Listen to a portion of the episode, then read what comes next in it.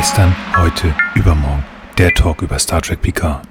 Mahlzeit allerseits bei unserer kleinen Star Trek Picard Talkrunde. Heute live von Fuerteventura zugeschaltet ist der Arne. Hallo Arne. Moin, moin, moin, hier ist Arne. Schön. Außerdem dabei natürlich der Frank.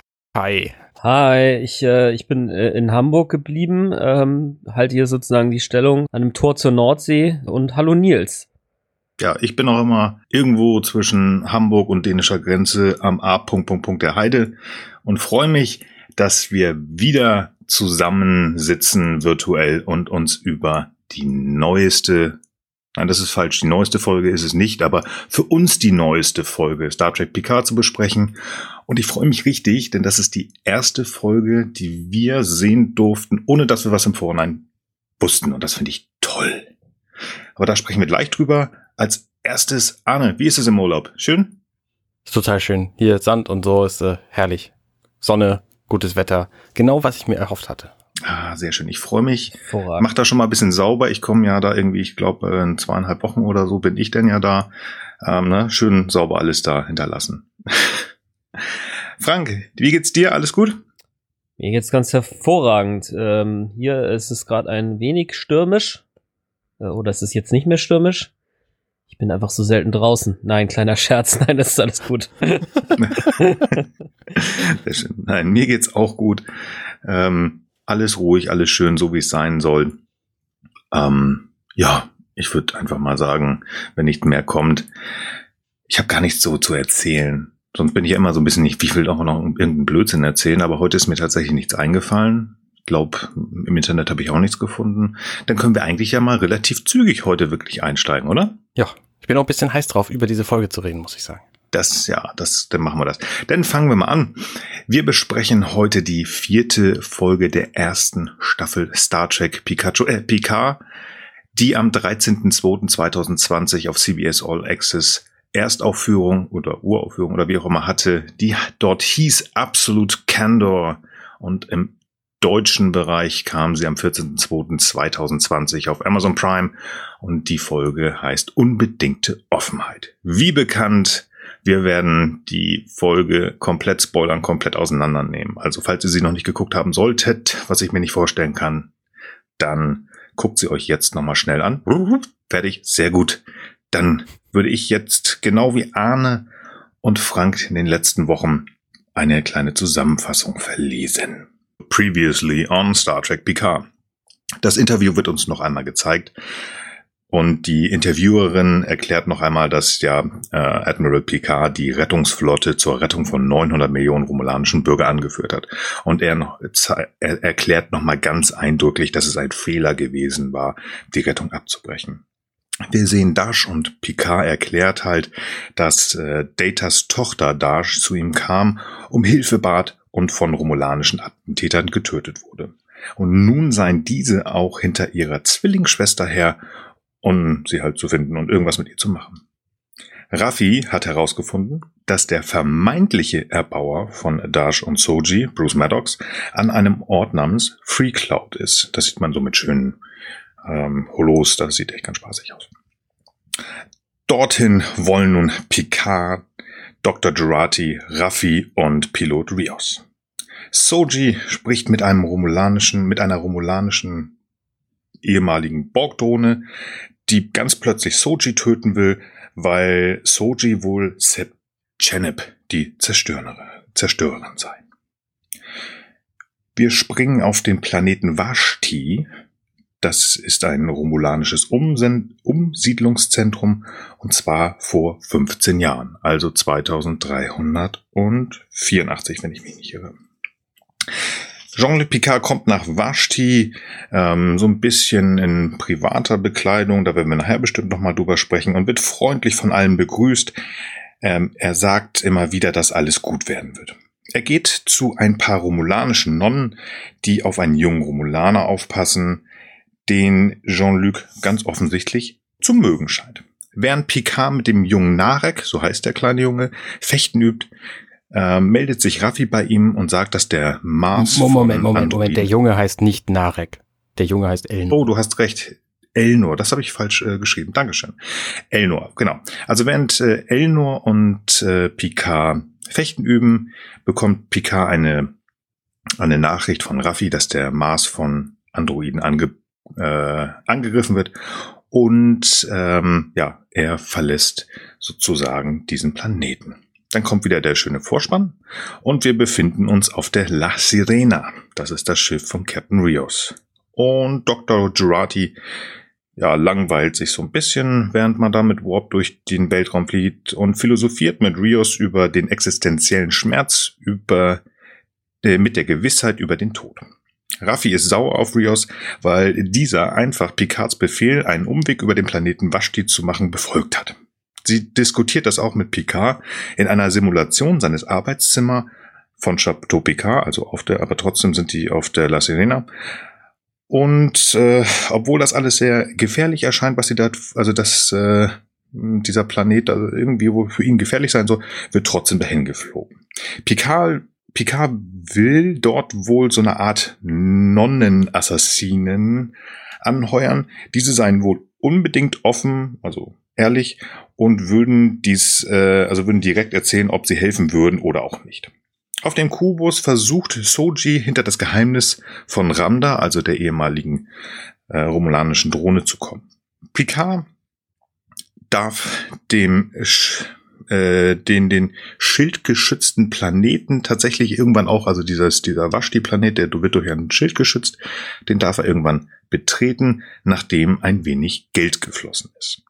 Als er ankommt, äh, ist das keine freundliche Begrüßung mehr wie vorher, sondern die gucken alle so ein bisschen genervt und knaddelig ihm gegenüber, so allgemein.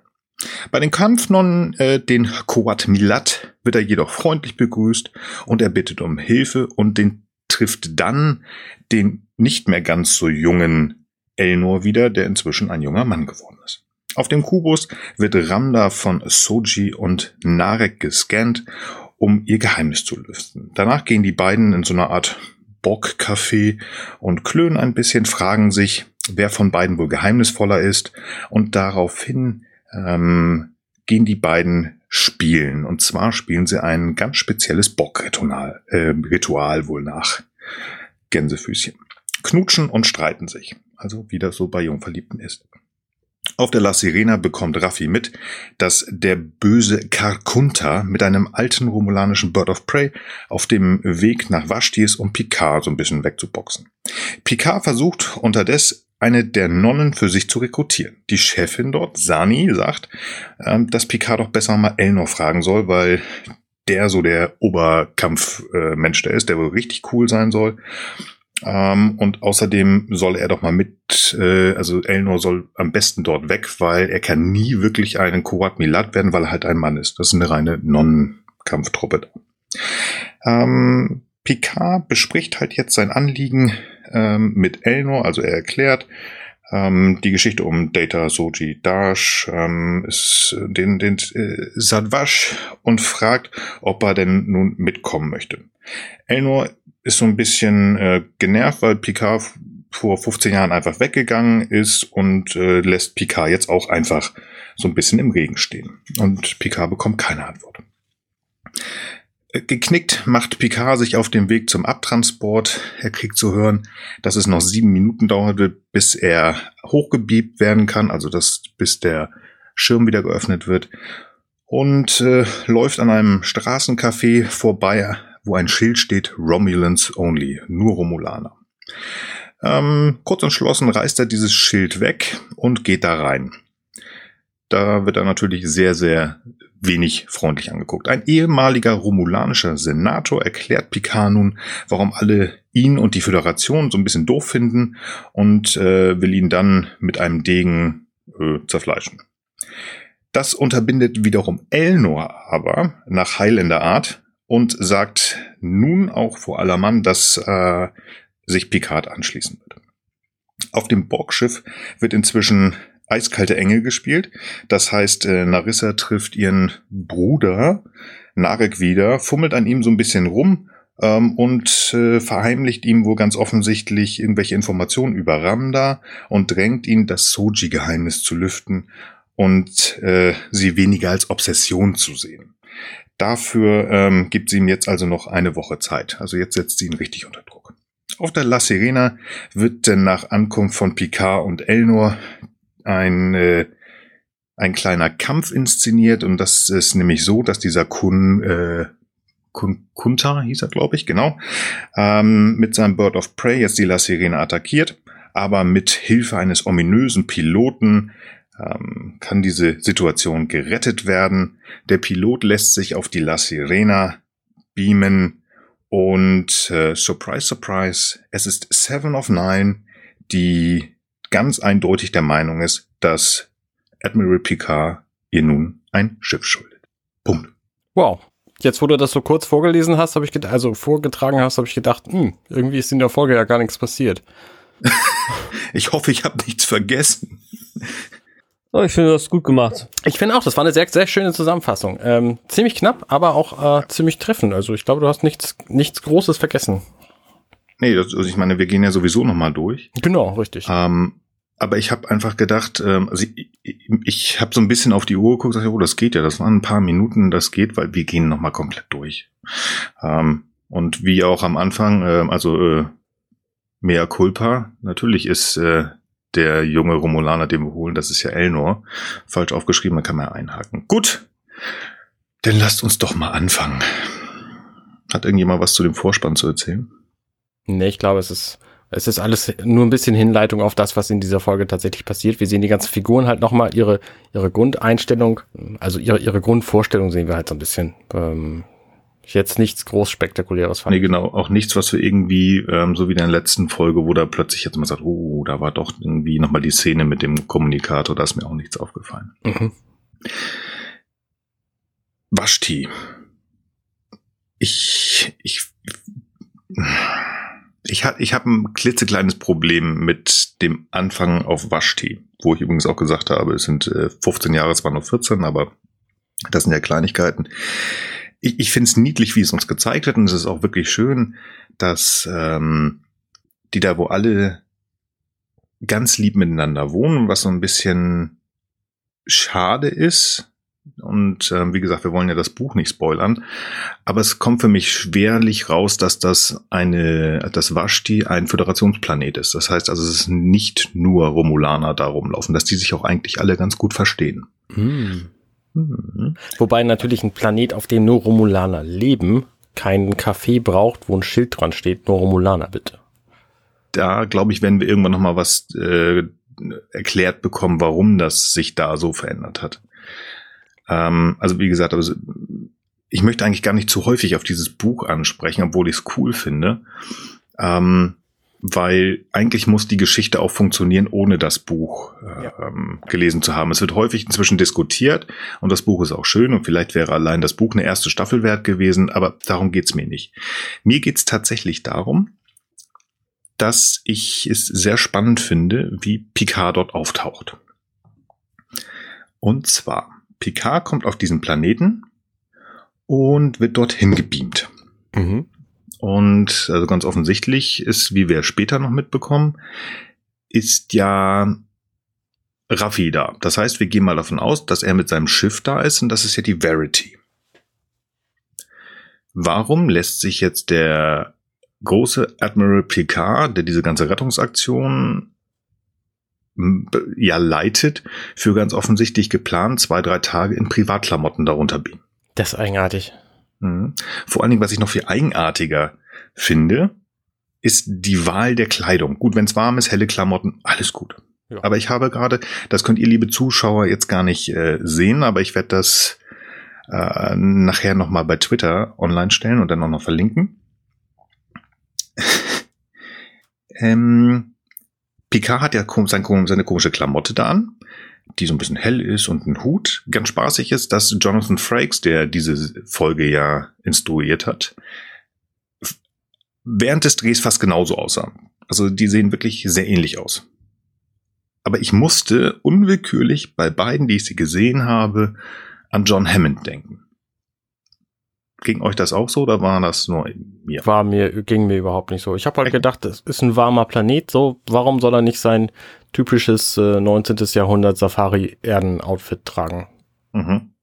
Ja, ich hatte jetzt auch äh, den Eindruck, dass das Ganze jetzt ähm, schon ein Privatbesuch ist. Also natürlich reden sie auch über die Evakuierung, ähm, weil deswegen sind die ja jetzt da und äh, so weiter. Aber meines Erachtens, also ich hatte diesen Besuch jetzt nicht als offiziellen hier, ich bin der Admiral, der jetzt äh, äh jetzt hier äh, mit Instruktionen und sonst was halt kommt, sondern er besucht halt jetzt diese ähm, diese Kuvalat und Kuvat äh, Milat. Kuvat Milat. ich mhm. krieg's immer nicht hin. und äh, den neuen Begriffen lerne ich dann für nächstes Mal. Mhm. Äh, genau, und, äh, und, und eben den Elnor und äh, also so hätte ich mir das jetzt erklärt. Ähm, ja. Ich fand es halt so ein bisschen komisch, das ist so eine Mixtur aus, ähm, naja, er ist halt da und ganz offensichtlich ist ja halt sein Schiff mit Raffi irgendwo im Orbit, weil wir, wie wir gleich noch sehen werden, sie ihn schnell anspricht. Mhm. Ähm, also sie ist da und wenn er im Urlaub ist, wie wir ja auch schon gesehen haben, äh, Captain's Holiday, dann hat er halt keinen Kommunikator dabei in der Tasche. Hätte sie ja in, den, in die Tasche packen können, aber hätte es dran. Also es fand so ein bisschen.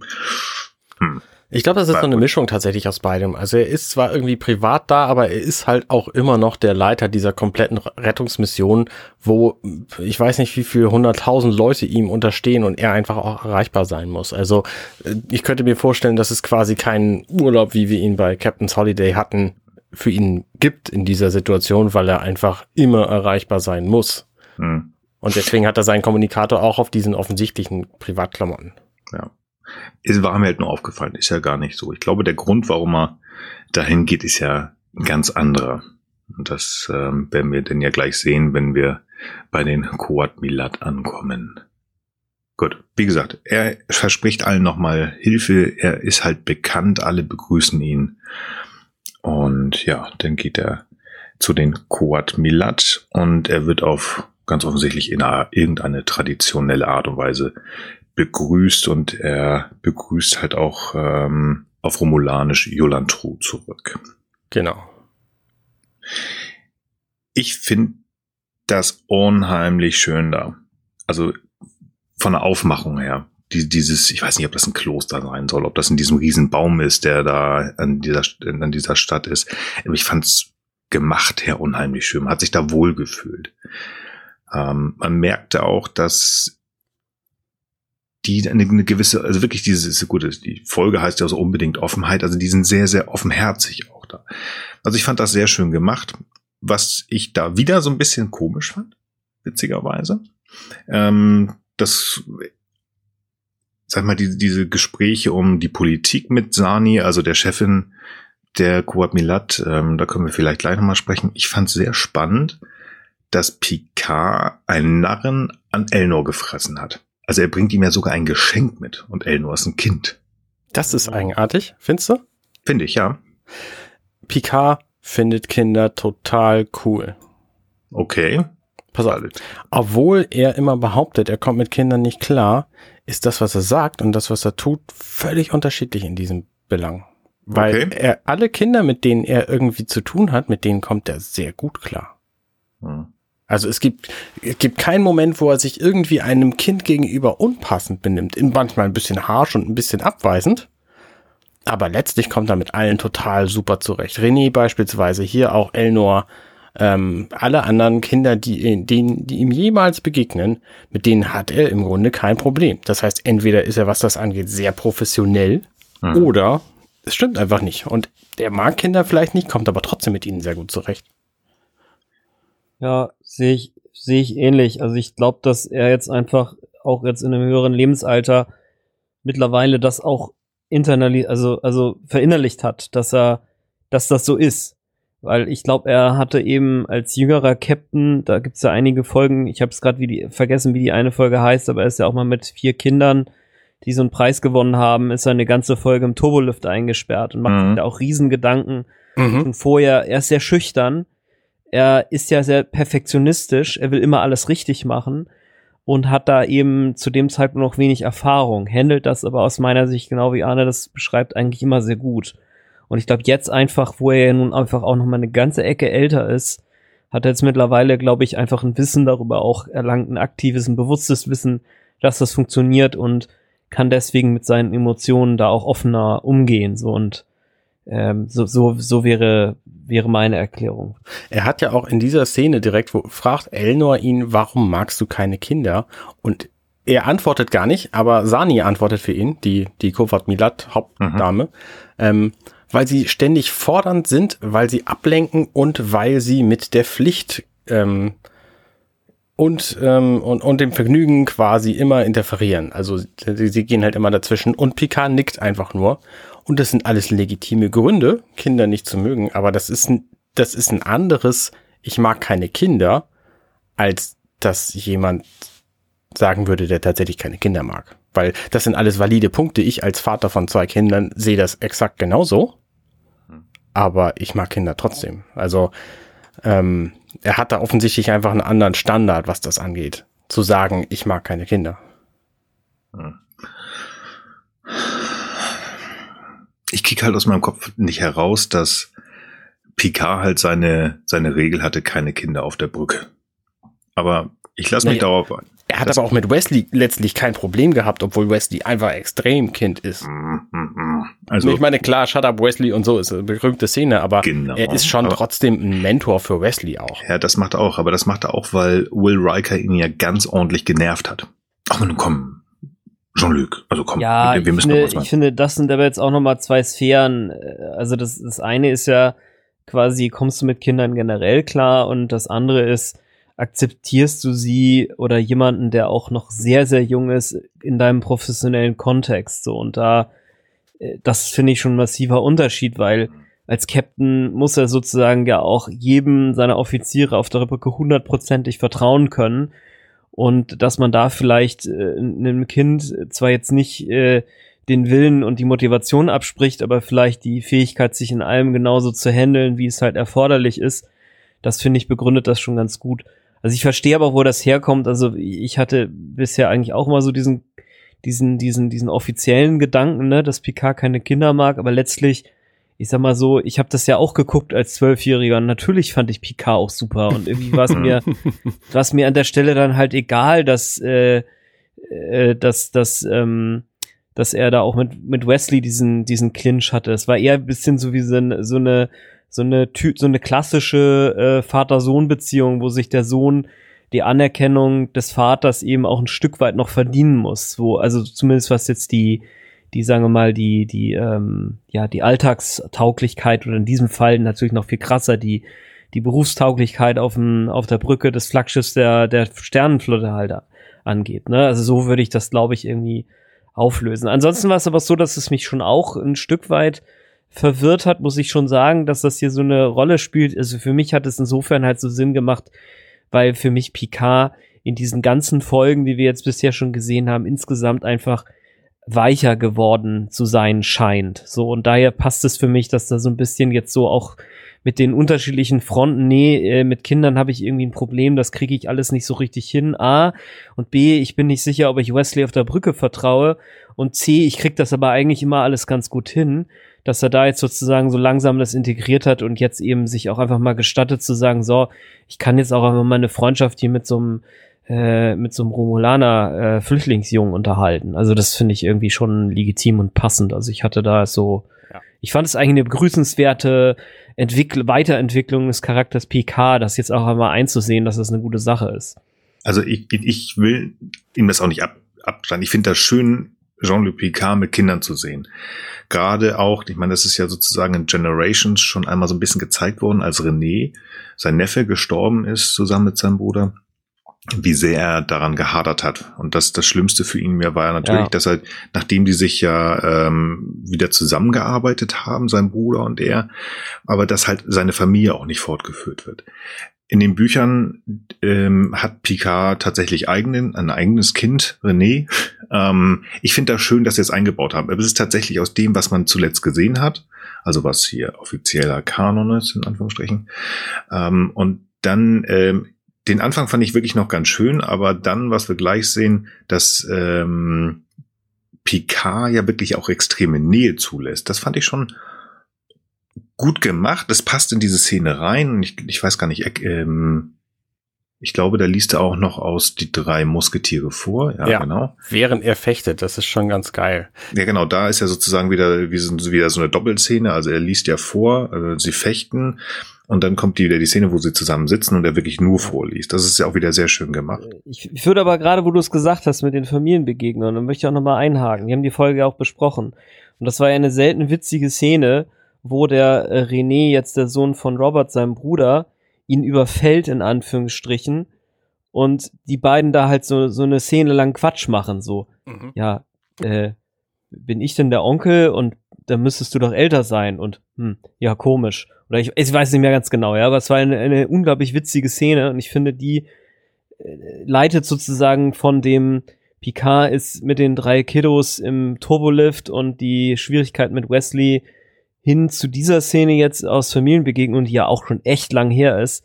Also ich finde, wenn man das sozusagen als Kontext nimmt, dann finde ich, passt es irgendwie ganz gut. Ja, also es ist wirklich eine schöne Entwicklung. Da hast du recht. Es ist trotzdem, wenn ich einfach nur die Bilder sehe und dann nicht länger drüber nachdenke, ist es ein bisschen komisch. Gerade halt mit diesem, dass Elnor sich an ihn rankuschelt. Aber du hast recht, wenn man das sieht, was wir tatsächlich gesehen haben und darüber nochmal nachdenkt. Ähm, Gerade ja auch diese Turbolift-Szene, da hast du recht. Er gibt ja auch seine Captain-Pins weg. Er macht ja die Kiddies äh, zu, Ja, zu seinen genau. Offizieren da. Ja, nee, hast du recht, geil, hast du ey. recht. Ja, ja, das ist schon echt ganz schön. Es ist halt komisch, aber auch echt, es ist, Ja. es macht Sinn. Ich möchte mal wieder zurück zu dieser Folge kommen, ähm, um das so ein bisschen einzuordnen, was hier eigentlich gerade los ist. Picard ist da hingekommen zu dem Kovat Milat mit der Führerin Sani und da ist zufällig auch dieser Elnor, der Junge. Und ähm, was hier passiert faktisch ist, dass Picard ihn quasi so ein bisschen einnordet, indem er ihm die drei Musketiere vorliest, ein Buch über fechtende, starke Leute. Ähm, er ist bei den Kovat Milat, die sowieso auch äh, Kämpfernonnen sind. Und ähm, er ist, also Elnor, die Be Begegnung zwischen Elnor und Picard an dieser Stelle, die ist im Grunde zufällig. Denn er ist im Grunde der Schwestern wegen da, weil Sani berichtet ihm hier auch, die Schwestern in der Süd Südoststation, äh, die waren total erfolgreich und ihre, ihre Arbeit da war, ähm, war unschätzbar. Ähm, wir wissen, dass er in drei Tagen zur Zentralstation möchte und dass er jetzt gerade in der Nordstation ist. Also da zumindest in der Nähe, weil da ist nämlich dieses Café. Und das bedeutet, er ist da einfach auch deswegen, weil er arbeitet und weil diese Kovat Milat für ihn arbeiten und ihn quasi mit, ähm, also ne, sind, sind halt quasi seine Gehilfen und deswegen ist diese Begegnung mit Elnor rein zufällig und er versucht an der Stelle einfach das Beste daraus zu machen, indem er ihn trägt und indem er ihn ähm, so ein bisschen versucht, weil er hat gemerkt, er ist so ein Mentor für den, weil er ist der einzige Mann als Vorbild offensichtlich, den Elnor je hatte und hat so. Und ähm, das nutzt er einfach an dieser Stelle auch aus, um ihn so ein bisschen in seine Richtung zu formen. Und das sehen wir ja am Ende der Folge ganz krass, wie, wie das funktioniert, dass Picard ihn ausnutzt. Mhm. Kommen wir dann zu. Okay, du implizierst Also jetzt für er, mich er grad macht einfach das Beste daraus. So, ne, das, die Begegnung ist zufällig, aber er nutzt es einfach so und denkt sich, okay, jetzt habe ich hier Zeit, so, dann kann ich auch einfach dem Jungen irgendwie was Sinnvolles beibringen.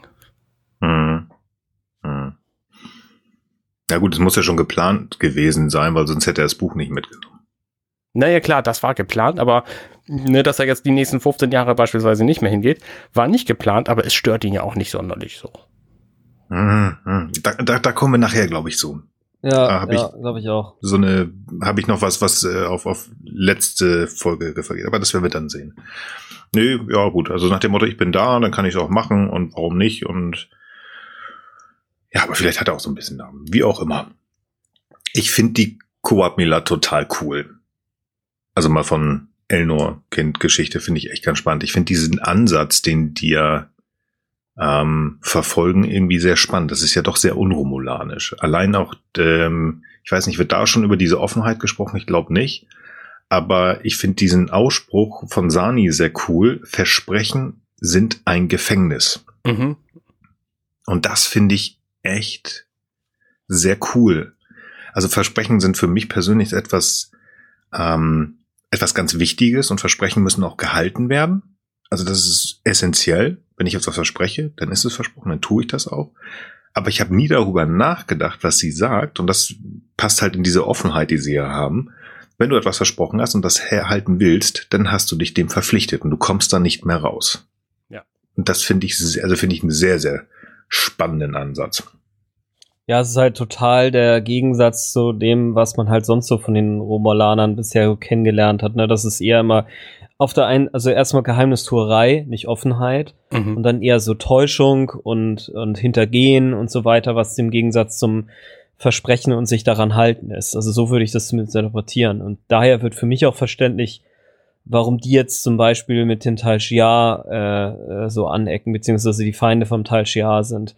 Weil die aus meiner Sicht eher so dieser gegensätzlichen romulanischen Philosophie, möchte ich es mal nennen, halt quasi eher, eher angehören. Hm. Ja. Ja. Genau. Nee, also wir, das ist eine sehr runde Szene, finde ich. Also es ist halt so ein bisschen verstörend mit dieser Kindergeschichte. Ich finde die Vorstellung der Koop Milat echt cool. Ähm, die scheinen ihm da wirklich zu helfen auf ähm, bei dieser Umsiedlungsgeschichte auf Vashti. Ähm, sind sehr offen ihm gegenüber. Ich finde das schön. Also das ist wirklich gut eingebaut und auch von, vom Filmerischen tatsächlich das erste Mal, dass ich sage, oh schön. Das ist so richtig einfach nicht nur, ja, nett, aber es ist richtig, richtig schön gemacht mit diesem, also wirklich, ich machte diesen riesen Baum da hinten. Das hatte so ein bisschen was von, ich weiß nicht, wie das heißt, äh, bei, bei Herr der Ringe, wo sie da zu den Elfen kommen. Mhm. Diese komische Stadt, da, bin ich nicht so gut. Fand ich echt cool. Könnt ihr euch vorstellen, wo ich tatsächlich noch ein wirklich ein richtig, richtig komisches Gefühl hatte, womit die Szene so ganz grob endet? Ich fand es ein bisschen, be- bevor die Szene endet, ähm, sagt er ja beim Abendessen quasi zu den, zu den Kovat Milat, ähm, ich werde bald für Elnor einen besseren Platz finden. Mhm. Und darauf bezieht er sich dann später, indem er sagt, ich habe gehofft, ihr würdet einen für ihn finden, was aber nie vorgesehen war. So. Und es gab einfach keinen und deswegen ist er halt auch im, im späten Alter immer noch da. Und äh, da hat einfach Picard genau wie äh, an vielen anderen Stellen einfach seine Pflichten und seine Versprechen quasi nicht eingehalten. Und das wird ihm dann ja später auch vorgeworfen. Genau. Das ist wieder dadurch, dass er ja komplett aufgegeben hat, hat er halt auch hier eine, ein Versprechen ja gegeben, effektiv, das er nicht gehalten hat. Das fällt ihm nachher noch auf die Füße. Genau. Ja. Nee. Richtiger Punkt. Ich, ich, ich sag's mal, ich finde so ein bisschen komisch. Raffi kontaktiert ihn ja. Ja. Und ja, jetzt könnt ihr beiden ja wieder sagen, ja, das ist ja wieder in der Zukunft und wir sind ja 20, 25 Jahre später. Aber warum fasst der Mann sich an Ohr, ans Ohr? Der hält, glaube ich, seinen Kommunikator dahin, damit er äh, der Einzige ist, der das hört. Hab ich geguckt, ich habe keinen gesehen. Ähm, Hm. also, möglicherweise hat er ihn wirklich drin. Ich habe versucht, also gut, ich meine, Entschuldigung, das äh, kann ich jetzt auf meinem Fernseher nicht ganz groß machen und wenn ich es auf äh, meinem Tablet größer ziehe, dann Nee, ist auch nicht viel. Ich konnte nichts sehen, deswegen war ich so ein bisschen irritiert. Stimmt, sehe ich auch so, nicht. Nee. Ähm, wenn wir uns, jetzt muss man langsam aufpassen, dass ich mit den Namen nicht durch den Tüdel komme, wenn ich an Narek denke. Der hat ja irgendwie, ich weiß nicht, ob das ein Schmuckstück sein soll oder irgendwas, der hat ja was im rechten Ohr, so einen schwarzen Ja, Upsi, ja. ob das jetzt schön sein soll. Das wäre sinnig, wenn das ein Kommunikator wäre. Jean-Luc kommt auf Sash, äh, an, Vashti, nein, Vashti an und hat halt seinen Kommunikator dran. In der Hand konnte ich nichts sehen Nee, hat, hat auch er tatsächlich implantiert bekommen? Ähm, möglicherweise ist das ja was Neues. Ist okay. Ich hätte es schöner gefunden, wenn er dann kurz zu seiner Jacke gegangen wäre und auf den, auf den Kommunikator gedrückt hätte. Ich finde es ein bisschen, nicht verstörend, aber man sagt so, mm. das ist wie diese AirPods-Geschichten. Ja, es kann sowas alles gehen. Also diese Dinger, die äh, Dr. Girardi im, im Kopf hatte da in der letzten Folge. Und sagte, ja, warum? Gut. Die es geht weiter. Ich weiß noch nicht, ob das wirklich sinnig ist. Also für mich ist das so, als hätte er plötzlich was eingepflanzt bekommen. Und ich kann mir nicht vorstellen, man weiß es nicht, aber als wenn die Föderationsanhänger kommen, jetzt machen wir hier gerade Picard, der ja mit Technik einpflanzen möglicherweise ein großes Problem haben sollte. Hüstel, Borg Hüstel. Ähm, denn da irgendwas hat. Ich fand es nur ein bisschen komisch. Ja, Weil ich- stimmt, stimmt. Wenn man sagt, gerade deswegen, wo ich sagte, ich glaube nicht, dass jemand, der von dem Borg mal assimiliert worden war, jetzt sagt, ja klar, baut mir mal irgendein technisches Gerät ein und äh, ich habe dann Technik in meinem Kopf drin. Hm, aber gut. Egal, Also egal. ich finde es nicht eigenartig, dass wir mal möglicherweise neue Technikentwicklungen sehen. Also ne, von der Steuerung von Schiffen ähm, haben wir ja schon gesprochen, aber Mhm. auch die ähm, diese Kommunikatortechnik, die gibt's jetzt quasi seit 20 Jahren. Ne, Wir hatten die vor, Mhm. als, also zu TOS-Zeiten gab's das noch nicht.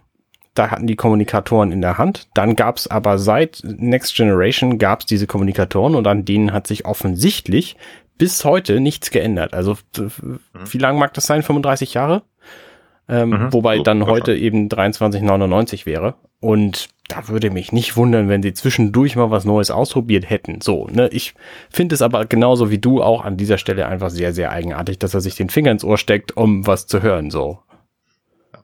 Also, wie gesagt, ich bin, ich, ich finde äh, Föderationstechnik total fancy. Ich finde das total cool. Also bitte macht, zeigt uns viel. Ich konnte es mir halt nicht erklären. Ich meine, Entschuldigung, wir quetschen hier drei Stunden über eine 42-Minuten-Folge. Und dann ist, habe ich nur gedacht, komisch. Aber gut, egal. Es zeigt uns halt, ähm, dass an dem Punkt, also er ist, Picard ist an einem Punkt, wo er sich ganz offensichtlich sehr, sehr wohl fühlt, offener sein kann als früher. Ne? Sonst wird er da nicht mit, äh, mit Elnor rumkämpfen und ähm, ja, geht mit seinem Finger an, ans Ohr und ähm, ja, dann ist sozusagen, das ist halt, wir wissen jetzt genau, wie wahrscheinlich jeder, der uns hört, höchstwahrscheinlich weiß, wo war er am 11. September vor ein paar Jahren, kann wahrscheinlich jeder noch sagen. Ähm, Picard wurde uns jetzt hier gezeigt, der war auf Vashti, als halt da alles die, den Bach runterging, als der Mars angegriffen wurde. Wo wir gerade schon bei Szenen sind, die komisch sind. Er verabschiedet sich nicht von Elnor so. Elnor guckt ihm dann zu und äh, Picard lässt ihm noch einen Gruß da, sagt dann eine Person zum Hochbeam und währenddessen geht er weg und geht eine Treppe runter. Seit wann Ja. man sich denn gehend weg?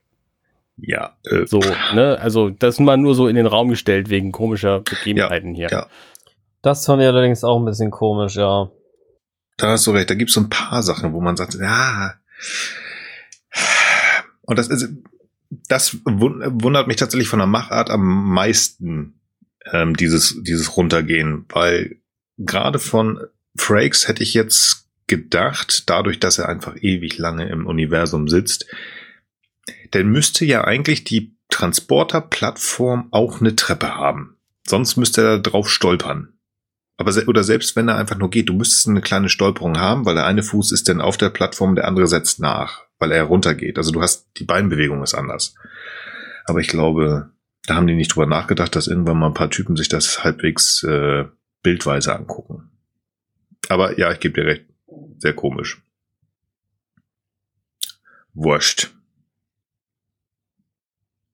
Seid ihr noch da? Klar. Das. Sichi, wir können einfach, wir können ja sonst einfach weitergehen. Genau. Sehr schön. Dann lasst uns den echt, ich, ich muss es immer wieder sagen, ich verstehe nicht, dass die Leute sagen, der ist doof, ich mag den Vorspann. Wo sind wir denn eigentlich danach? Mein, mein, mein Tab Wir sind auf der La Sirena und Dr. Girardi labert Captain Rios dicht. Oh ja, Ach, alles klar. So, das ist Genau. natürlich genau das, was man von, ich hatte ja letzte Woche hier diesen Floh ins Ohr gesetzt, letzte, vor zwei Wochen war das schon, ähm, dass sie möglicherweise einfach ein romulanischer Spion ist oder was weiß ich was. Ähm, und das ist einfach sehr untypisch für, für Romulaner. Im Grunde, allerdings haben wir auch gerade die Kovat Milat kennengelernt, die auch absolute Offenle- Offenheit zeigen. Äh, sie hat vielleicht einfach hier den absolute Nervigkeit-Chip eingeba eingebaut und äh, versucht jetzt hier den Captain Rios irgendwie vom Lesen abzuhalten. Ich sag doch, sie ist Tilly, ja. Sie ist die Tilly aus der Serie, über die wir nicht mehr sprechen. Die ist schon extrem nervig in dieser Szene und zwar gewollt. Also Mhm. sie ist, sie weiß es auch, ne? Sie spricht ja selber auch quasi darüber. Ähm, Rios weiß es und auch das ist offensichtlich der Plan dieser Szene, sie nervig darzustellen. Und ich frage mich mal wieder, warum? ja, das frage ich mich aber auch wirklich. ich, Braucht man irgendwie nervige Charaktere unbedingt heutzutage in Serien? Ich weiß es nicht. Nee, müssen, wir- müssen wir wissen, dass sie nervig ist, ist halt die Frage. Oder ist das wieder nur Verschleierungstaktik, Ich würde romulanische schon, Art? ich, ja, also ich würde, also ich würde das jetzt im Sinne deiner Theorie tatsächlich so interpretieren, dass, dass sie sozusagen so ein bisschen aus der Haha, ich bin die nette Kleine, doch langsam so ein bisschen auch äh, dazu passend abgewertet werden soll. Also wenn es diesen Pfad weitergehen sollte, weil ich finde, dass äh, später in dieser Folge, wo wir dann auch noch drauf kommen, ach, ich sag's jetzt einfach, sonst ist es irgendwie zu unzusammenhängend, irgendwann später, als dann ihr erklärt wird, dass die, ähm, dass die Nonnen da ja der totalen Offenheit anhängig sind, sagt sie ja, äh, gibt es denn irgendwas, was noch langweiliger sein könnte, als immer total offen zu sein? Was ich auch finde, dass das gut zu der mhm. Interpretation von mhm. Arne halt passt. Und sie dann jetzt, insofern finde ich, macht es eigentlich Sinn, was ihr gerade sagt, oder was du gerade in den Raum geworfen hast, Arne, sie jetzt hier nervig darzustellen, würde für mich diese These, dass sie im Grunde genommen nicht koscher ist, irgendwie halt füttern. Hm. Es zeigt ja, also es, abgesehen von der Tatsache, dass sie nervig ist, zeigt ja dieser, ähm, dieser kurze Abschnitt auch, dass sie sehr schlau ist. Denn sie behauptet von sich, sie hätte einfach mal zwei Jahre irgendeines Wissenschaftsmagazins aufgeholt. Ich habe schon wieder vergessen, worum es ging. Und ähm, Captain Rios sagt ihr kurz, worum es in diesem Buch geht, und das habe ich schon beim ersten Mal zuhören nicht wirklich verstanden. Und sie wiederholt es dann aber. Offensichtlich hat sie sofort verstanden, worum es geht und äh, stellt es sogar so ein bisschen in Frage. Also ähm, sie begreift offensichtlich einfach sehr schnell Dinge, was äh, möglicherweise auch eine Fähigkeit ist, die man braucht.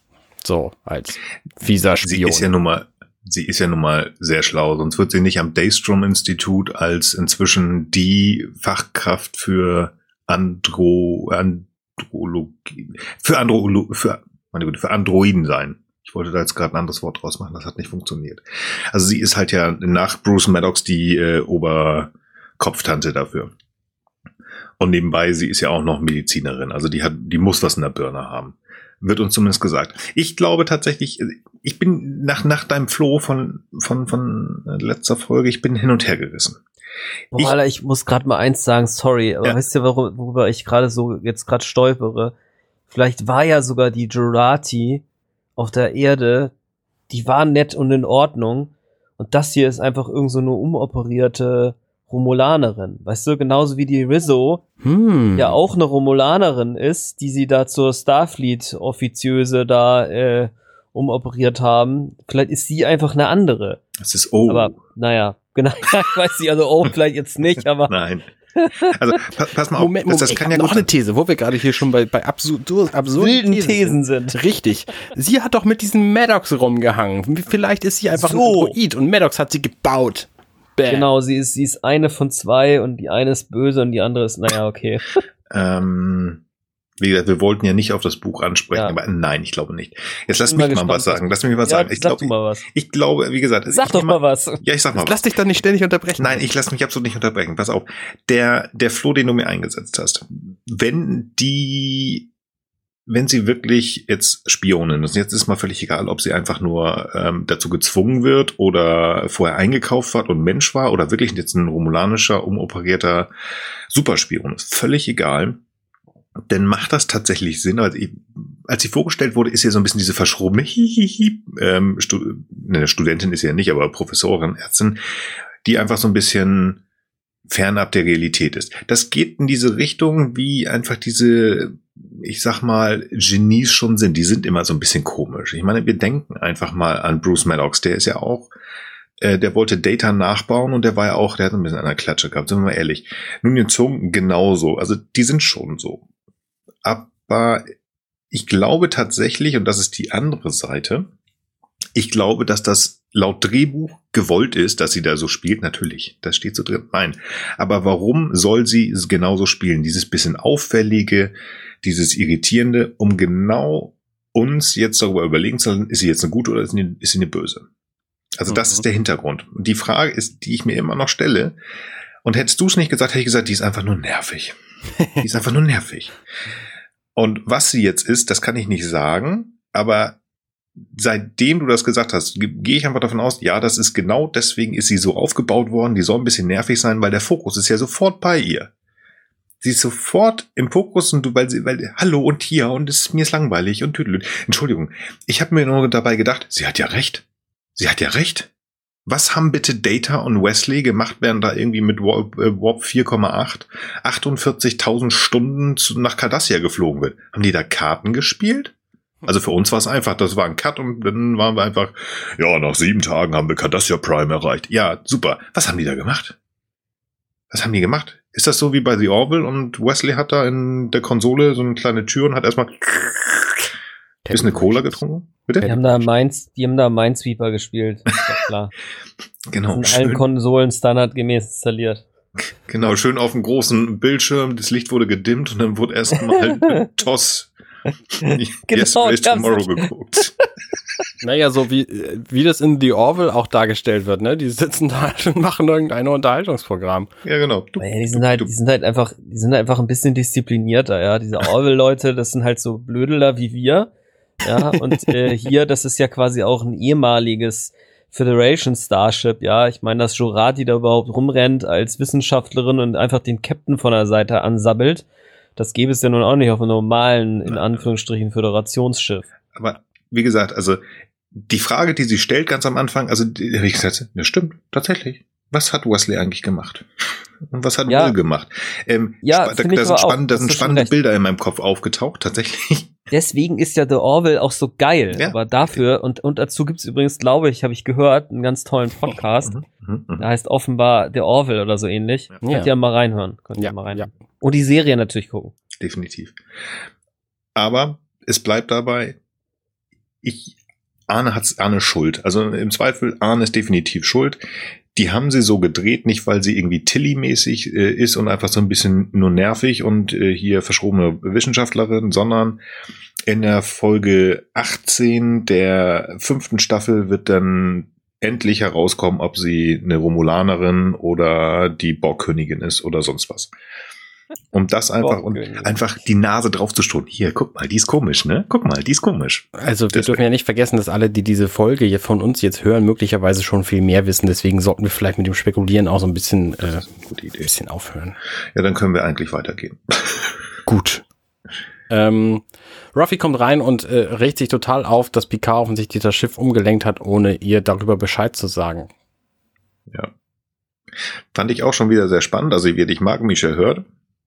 Unheimlich noch immer. Es hat sich nicht geändert.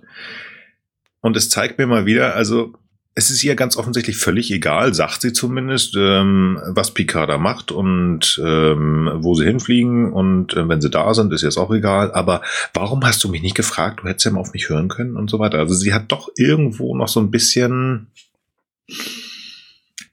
der alte Vibe von früher scheint da wohl doch noch irgendwie mitzukommen. Also, ja, also sie, sie ist immer noch, sie kann nicht dagegen an, sie ist noch immer der Sicherheitsmensch und irgendwie sein, sein XO.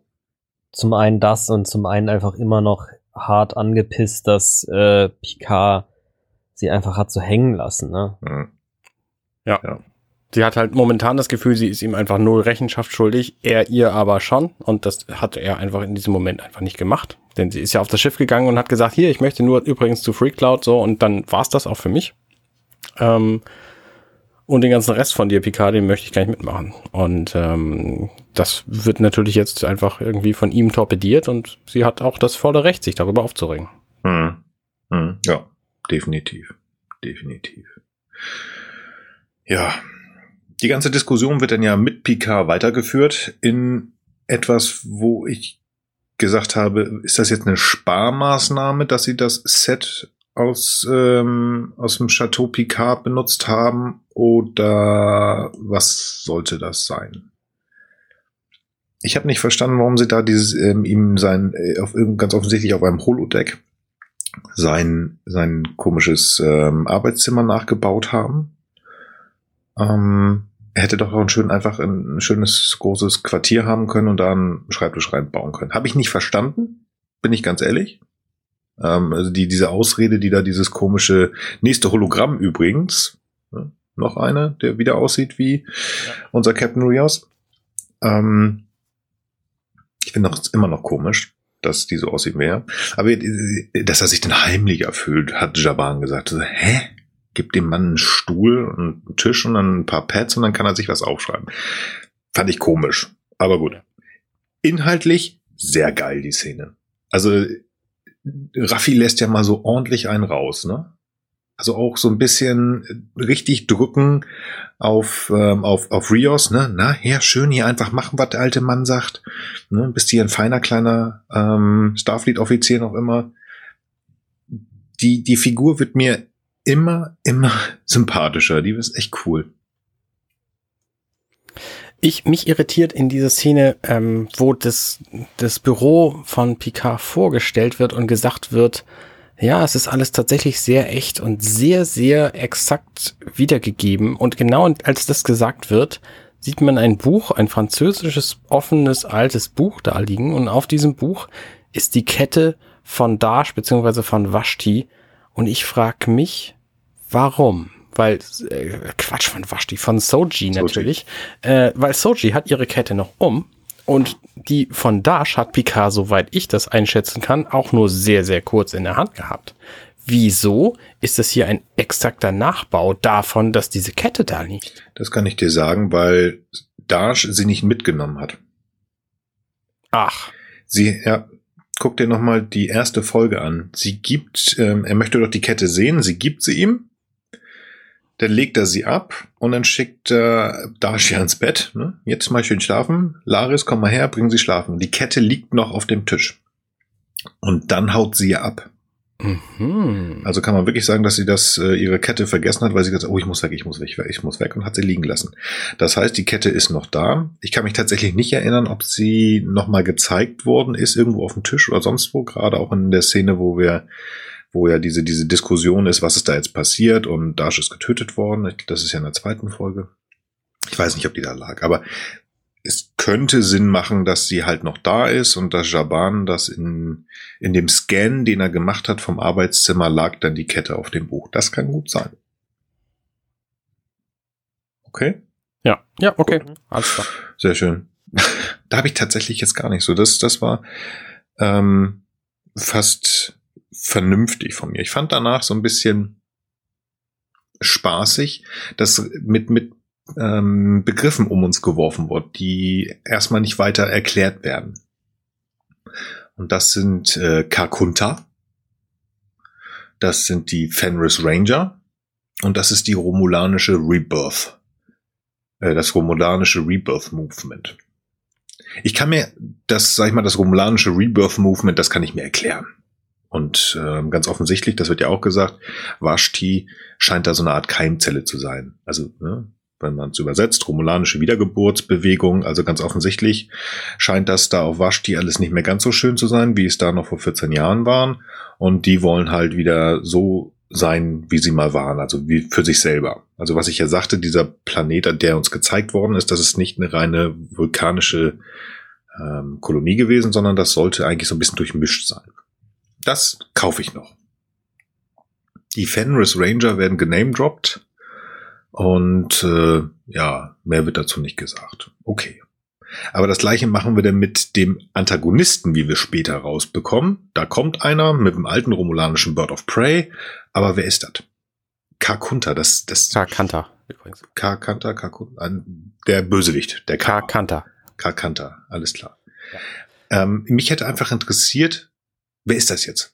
Karkanta, das, das kann ein Romulaner sein, das kann aber auch ein, ich weiß nicht, äh, ein Kazon sein, das kann sonst was sein. Mich hätte zumindest mal interessiert, wer ist der Typ, was ist der für eine Spezies? Und ja gut, er scheint ein Warlord zu sein, aber was ist sein Auftrag? So ein bisschen mehr an Infos. Ich weiß, wir haben nur 42, 44 Minuten Zeit. Aber das genau. war so ein bisschen. Genau. Ja. Das wäre jetzt auch mein Argument gewesen. Also es gibt zwei Möglichkeiten. Entweder du erklärst Dinge und das dauert sehr lange oder mhm. du erklärst Dinge nicht und es dauert nicht so lange, weil du sie ja nicht erklärst oder du sagst einfach nichts, nur mhm. belangloses Zeug. So, das wäre die dritte Möglichkeit, die sie hier auch nicht gewählt haben. Sie haben die Möglichkeit gewählt, wir name droppen alles Mögliche. Also, ne, was passiert, ist ja wohl klar. Er hat, er sagt es ja im Grunde. Es gibt Schmuggler und es gibt ein paar Warlords hier, äh, wie diesen Karkanta, die sich jetzt hier quasi dieses Gebiet unter den Nagel gerissen haben. Und ähm, es ist offensichtlich ein umstrittenes Gebiet. Mhm. Und äh, jetzt mit dem Wissen, was du uns vorhin gesagt hast, dass das ein Föderationsplanet ist, macht es das natürlich noch spannender. Ähm, aber letztlich ist es für diese Folge auch egal. Also offensichtlich ist es einfach ein Gebiet, was umstritten ist. Da brauchen wir nicht zu wissen, ähm, ob wir jetzt die jüdische Volksfront oder die Volksfront von Judäa vor uns haben. So, das ist einfach nicht, nicht so wahnsinnig relevant. Ich, ich, ich bin da ja bei. Also wir, ich finde es halt so ein bisschen spannend, dass in den Tempi der Serie halt ähm, gespielt wurde jetzt hier. Die Hannah Culpepper, die die ersten drei Folgen gemacht hat, den Piloten, da ist, hat man sich unheimlich viel Zeit genommen. Da wurde viel ausgesprochen, es wurden die Sadwasch, Sadwasch auf, ähm, wie ihr sagtet, ewig lange Zeit erklärt und da wart ihr wirklich genervt in dieser Szene sowohl auf Chateau Picard als auch in, äh, in Dash Apartment. Mhm. Und ähm, das, wenn man so ein bisschen mal auf Facebook und Konsorten so ein bisschen liest, das wird so ein bisschen äh, bemängelt an der Serie. Ich fand es sehr schön, dass halt die Zeit sich genommen wird, dass halt viel erklärt wurde.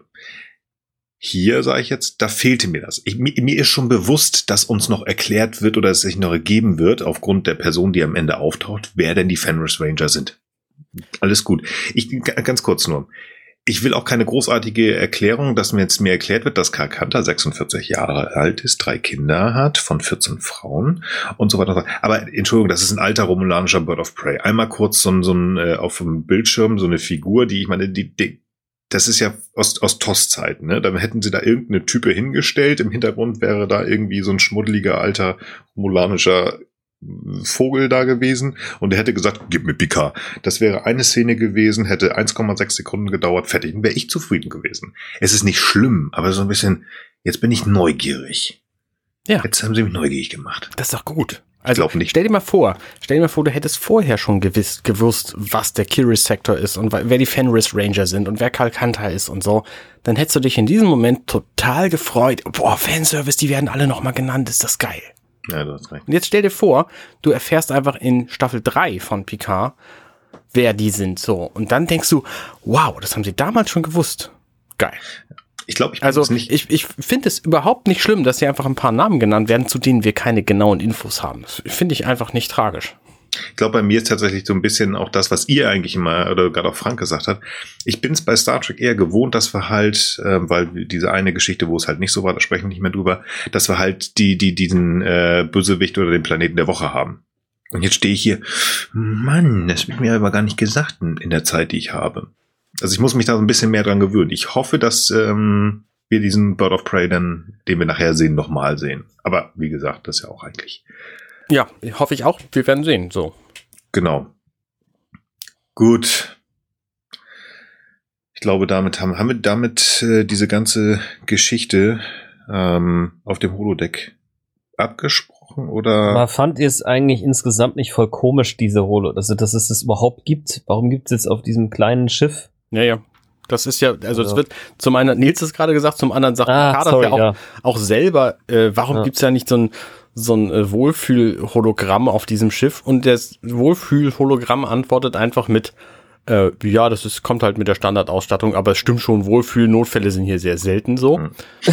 ähm, ja, nee, pardon, ich, äh, ich, ich finde die ganze Szene, nachgelesen. ich finde die ganze Szene aber insgesamt auch ein bisschen eigenartig, deswegen, weil die so viel Exposition bietet. Also ähm, uns werden halt hier die Kovat Milat nochmal komplett erklärt. So, das sind halt, mhm. das sind halt romulanische Krieger, Nonnen und man kann sie nicht, das sind keine Assassinen, man kann sie nicht anheuern, sie äh, suchen sich dich aus. Ähm, so, das ist ja die, die Erklärung für diese, für diese Kovat Milat. Also hier Exposition. Und dann fand ich sehr interessant, auch hier plötzlich taucht wieder völlig aus dem Nichts und völlig ohne Belang Dr. Jurati auf. Mhm und sagt, äh, wie ist denn das jetzt hier gehört zur Crew? Oder ich setze mich einfach mal hin und höre dieser total wichtigen Diskussion zu, ohne dass ich irgendeine Befugnis hätte. Hm. Ja, das ist das, was ich gesagt habe. Es, ja. es, ist so auf die Nase gedrückt, weil es halt hier ist, auch die, allein die Frage schon, gehöre ich zur Crew? Das ist wirklich, ey, aber richtig, hallo, hier, ich, bling, bling, Arne, ey, dafür, das, das verzeih ich dir nicht, echt nicht. Sternflotte, ich, ne? Ich meine, sie müsste das eigentlich wissen, wer wann wie zur Crew gehört, auch von von ähm, äh, von zivilen äh, Raumfahrtgeschichten so. Ja, gut, aber ich meine, das, die sind ja nun weit weg äh, von allem, was Sternflotte ist. Das hier ist die aller, aller, aller, aller, allererste Folge in Star Trek, wo nicht eine einzige Person in Sternflottenuniform rumläuft. Hat es vorher noch nie gegeben. Mindestens eine. Und das ist es ja. Die nennen sich, oh, ich habe es vergessen, ich hatte es in den Unterlagen von der letzten Folge. Äh, irgendwie, die nennen sich ja auch die zusammengewürfelte Crew. Molly Diese Crew. Hier. Ja, ja, genau. Also die, die, die, die Schauspieler. Die nennen sich irgendwie Molly, Molly, irgendwas. Ähm, guckt euch gern noch mal. Ähm, Motley Crew. Ich hab's ja. Moodley Crew, genau. Ja. Ähm, also das ist es. Also, wir haben hier alles, was nicht Star, äh, was nicht Starfleet ist. Also das, deswegen ist das schon okay. Also ich, ich, ich sage noch immer, das ist halt auf die Nase. Ähm, ja. Ich finde tatsächlich schön, dass wir doch noch hier sind. Äh, dass, äh, sind nämlich zwei Punkte noch, die ich noch mal ansprechen möchte. Das ist einmal, Picard sagt ja hier nur eine unmögliche Sache zur Zeit.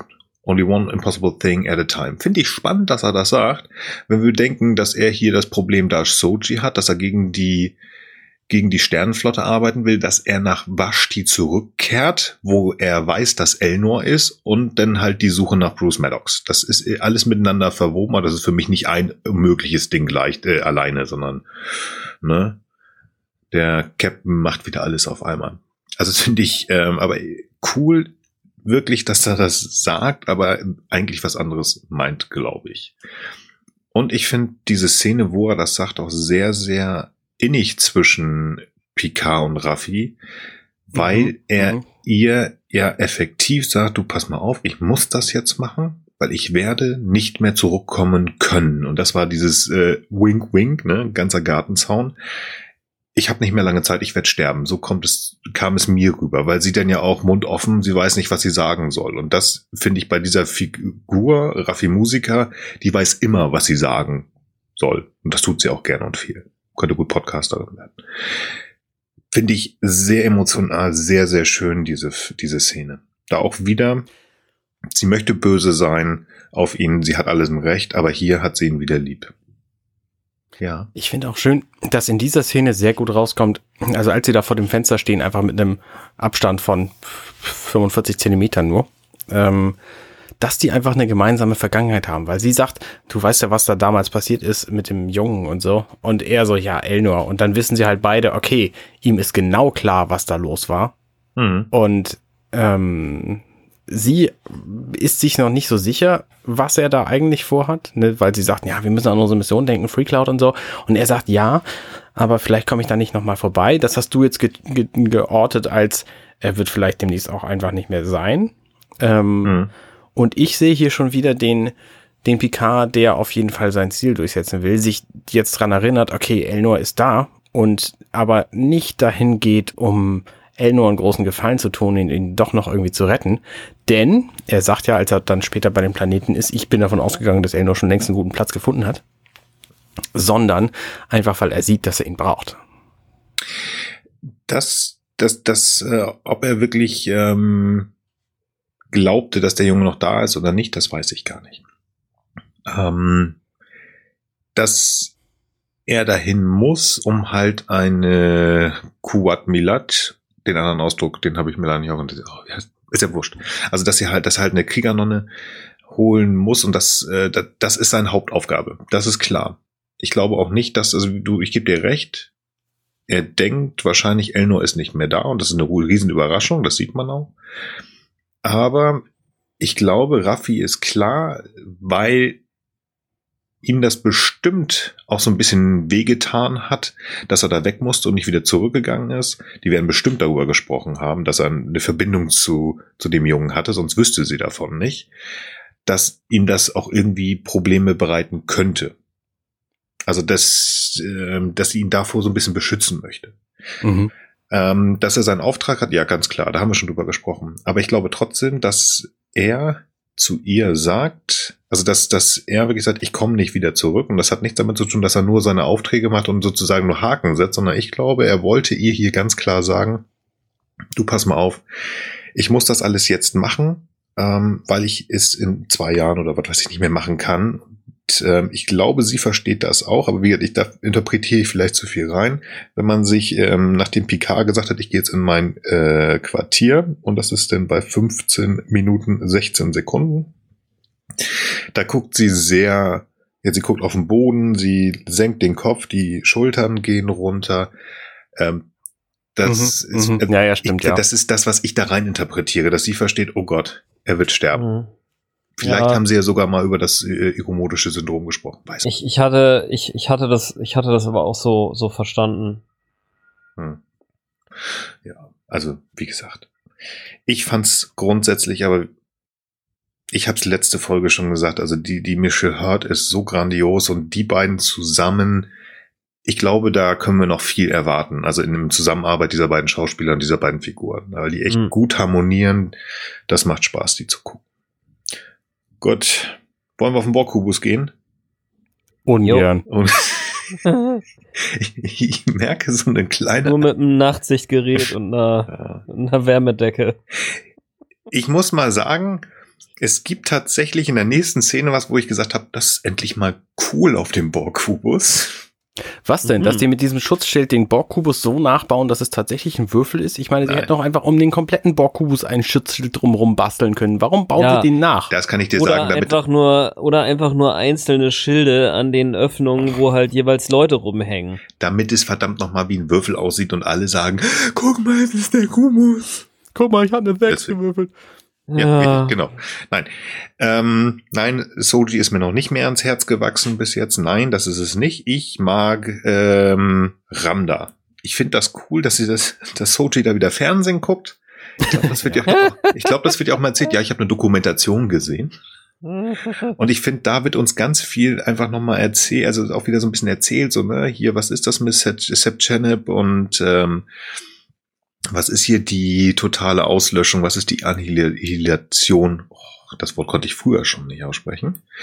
Ähm, das ist echt interessant. Ich fand es auch ganz, äh, ganz spannend von der, von der Machart her, dass sie, während sie sich das anguckt, diese Karten nochmal legt. Das macht zwar noch weniger Sinn als ähm, äh, das macht zwar noch weniger Sinn, als das, äh, wie heißt sie, Dings das gemacht hat, aber weil hier die Ramda was gemacht hat. Aber ähm, ja, ich mag dieses, diese, diese Dokumentation. Ja, also mir die Szene, wie gesagt, auch echt gut gefallen. Ich finde auch, dass sich immer mehr andeutet, dass in der romulanischen Mythologie und vielleicht damit auch in der romulanischen Geschichte eben sich schon mal so ein, so ein, ein Incident ergeben hat, wo eben auch schon mal äh, ich sag mal so, äh, Synthetics oder Androiden oder Roboter halt, äh, halt Sturm oder, oder, oder, oder Chaos gelaufen sind, wie auch immer man das nennen will. Und zwar ist ja so, sie, er spricht ja von Gun Madan, diesem Day of Annihilation, wie du ja schon erzählt hast. Äh, und sie sagt dann halt, ähm, dann gibt's, dann, dann, dann resultiert eben das Leben, äh, das Ende des Lebens. Und zwar durch äh, die, die Entfesselung von Dämonen, ähm, die sich, die ihre Ketten sprengen. So und ja. ich musste da jetzt wieder an, die, an den F8 denken, der ja wirklich eher so eine tragische Figur ist, der jetzt da im Grunde genommen eigentlich, der wird da morgens aus dem Schrank rausgeholt und dann äh, wird er tagsüber noch verarscht und hat eigentlich nur seine Arbeit zu tun, am Abend wird er halt wieder in den Schrank gestellt. Das ist, das ist, das, der ist quasi angekettet durch seine, ich sag mal, beschränkte Funktion. Ne? Der ist jetzt vielleicht nicht wirklich eine tragische Figur, weil er davon vielleicht selber nicht so viel mitkriegt, wobei wer weiß das schon, was wir noch äh, erleben werden in dieser äh, Staffel. Ähm, aber das war so die, die, das, äh, das war so das Bild, was bei mir sofort so anging. So, es hat mich auch erinnert nochmal an diesen Hologrammaufstand äh, aus aus Voyager. Da ist es nämlich so, dass es so ein in einer Folge gibt es so ein Raumschiff voll von Hologrammen, die halt ihre äh, Crew sozusagen getötet haben und der, der Doktor wird da quasi mit äh, raufgeholt und äh, kriegt dann erst später mit, dass die eben ziemlich gewaltvoll eben gegen die ihre ehemalige Crew vorgegangen sind und ähm, die haben sich sozusagen auch befreit in Anführungsstrichen, nur eben nicht zum Wohl ihrer Erschaffer, sondern eben zu ihrem Unwohl und so kommt mir das irgendwie vor. Also das, das, das wird hier, finde ich, so indirekt erklärt. Also vielleicht ist es dann doch am Ende nicht so, aber es deutet für mich irgendwie alles darauf hin und ja, und äh, ich kann mir auch vorstellen, dass die RAM da eben auch weiterhin noch eine Rolle spielt, weil die jetzt ja das zweite Mal schon eingeführt wird nochmal und eben auch so einen sehr, sehr ausdrucksvollen Gesichtsausdruck äh, hier irgendwie hat. Also ich fand, ich finde die Szene auch sehr cool. Ich, ich glaube definitiv, dass sie wichtig ist, weil sie zeigt uns ja irgendwo den Weg hin, was du gerade gesagt hast. Sie erzählt, sie ist ja die, irgendwie die Mythologin oder die Nachrichtentante, wie sie ja selber Die Nachrichtensprecherin. ähm, das heißt, was du sagst, es muss irgendwas schon mal da passiert sein und ähm, sie nennt ja, also Ramda nennt ja Soti Seb Chanep und in dieser Geschichte gab es halt auch Seb Chanep. Und da wir wissen, dass die äh, Jadwash seit mindestens tausend Jahren, wenn nicht sogar seit Tausenden von Jahren ähm, schon existieren, kann das ja gut sein. Ich meine, über tausend Jahre, was vor tausend Jahren passiert ist, da ist schon die Hälfte von Legende geworden oder vergessen worden oder umgeschrieben worden. Also das wird schon Sinn machen. Ja, ja, ja, da bin ich dabei. Also und ähm, es wäre schön, weil dies ist einfach eine, eine, eine schöne Möglichkeit, diese Figur zu nutzen, was sie ja in der letzten Folge auch schon gemacht haben und hier jetzt auch nochmal, ohne einfach so eine Mega-Expositionsbombe zu zünden, sondern sie erzählt immer mal so kleine Stücke. Und das finde ich, das finde ich sehr schön gemacht. Deswegen sage ich, also diese Figur der Ramda, finde ich, ist gut genutzt. Mehr, mehr. Also es wäre schön, weil dann einfach diese ganze Borg, Soji, Anduin, Erzähllinie einfach ein bisschen interessanter wird, als wenn dann halt nur Soji und Narek rumdackeln. Arne, hast du da noch was zu sagen? Nö, eigentlich nicht. Ja, hat er nicht. Nö. Gut, wollen wir auf die La Serena zurück. Ja, natürlich. Ich finde die Szene eigentlich ziemlich doof, ehrlich gesagt. Ich finde auch genau wie okay. in der letzten, also vor zwei Wochen diese Szenen ähm, mit Ramda. Ich, ich kann mit ihr nicht so wahnsinnig viel anfangen. Ich weiß nicht genau, worauf das alles hinausläuft. Hm. Also, okay. schwierig für mich. Weiß ich nicht. Ja, okay. Finde ich gut. Finde ich gut. Warum nicht? Wir werden sehen. Wir werden sehen. Ich sage, ich habe grundsätzlich mit eigentlich dieser kompletten Bock-Geschichte da Probleme, aber hey, alles gut. Wir werden sehen, was da rauskommt. Finde ich gut, dass du die nicht gut findest. Wir müssen, wir, soll, wir sollen, glaube ich, auch nicht immer einig sein. Das finde ich Konflikt, Konflikt, Konflikt. Yeah. So. gut. Bam. Was ich in der auf nächsten der Szene am geilsten finde, wieder auf dem Raumschiff, ich finde am geilsten diesen, diesen Sitz, auf dem die, äh, die, die Musiker sitzt. Der ist richtig krass. Hört okay. euch gen besonders genau, seht ihr den in der Sekunde 1712 bis 1715. Das Ding sieht einfach hammerkrass okay. aus. Naja, nein, das 17, ist nicht das 12. Wichtigste, aber es ist das, es ist das coolste Möbelstück, sagen wir es mal so. Ach so, oh ja, der hat, der, der Stuhl hat tatsächlich was. Ja. Der ist so ein bisschen, wenn, wenn sie ihn wirklich nutzen würde, dann würde sie da ja gechillt drauf liegen, ne? Ja, allerdings. Hast du recht.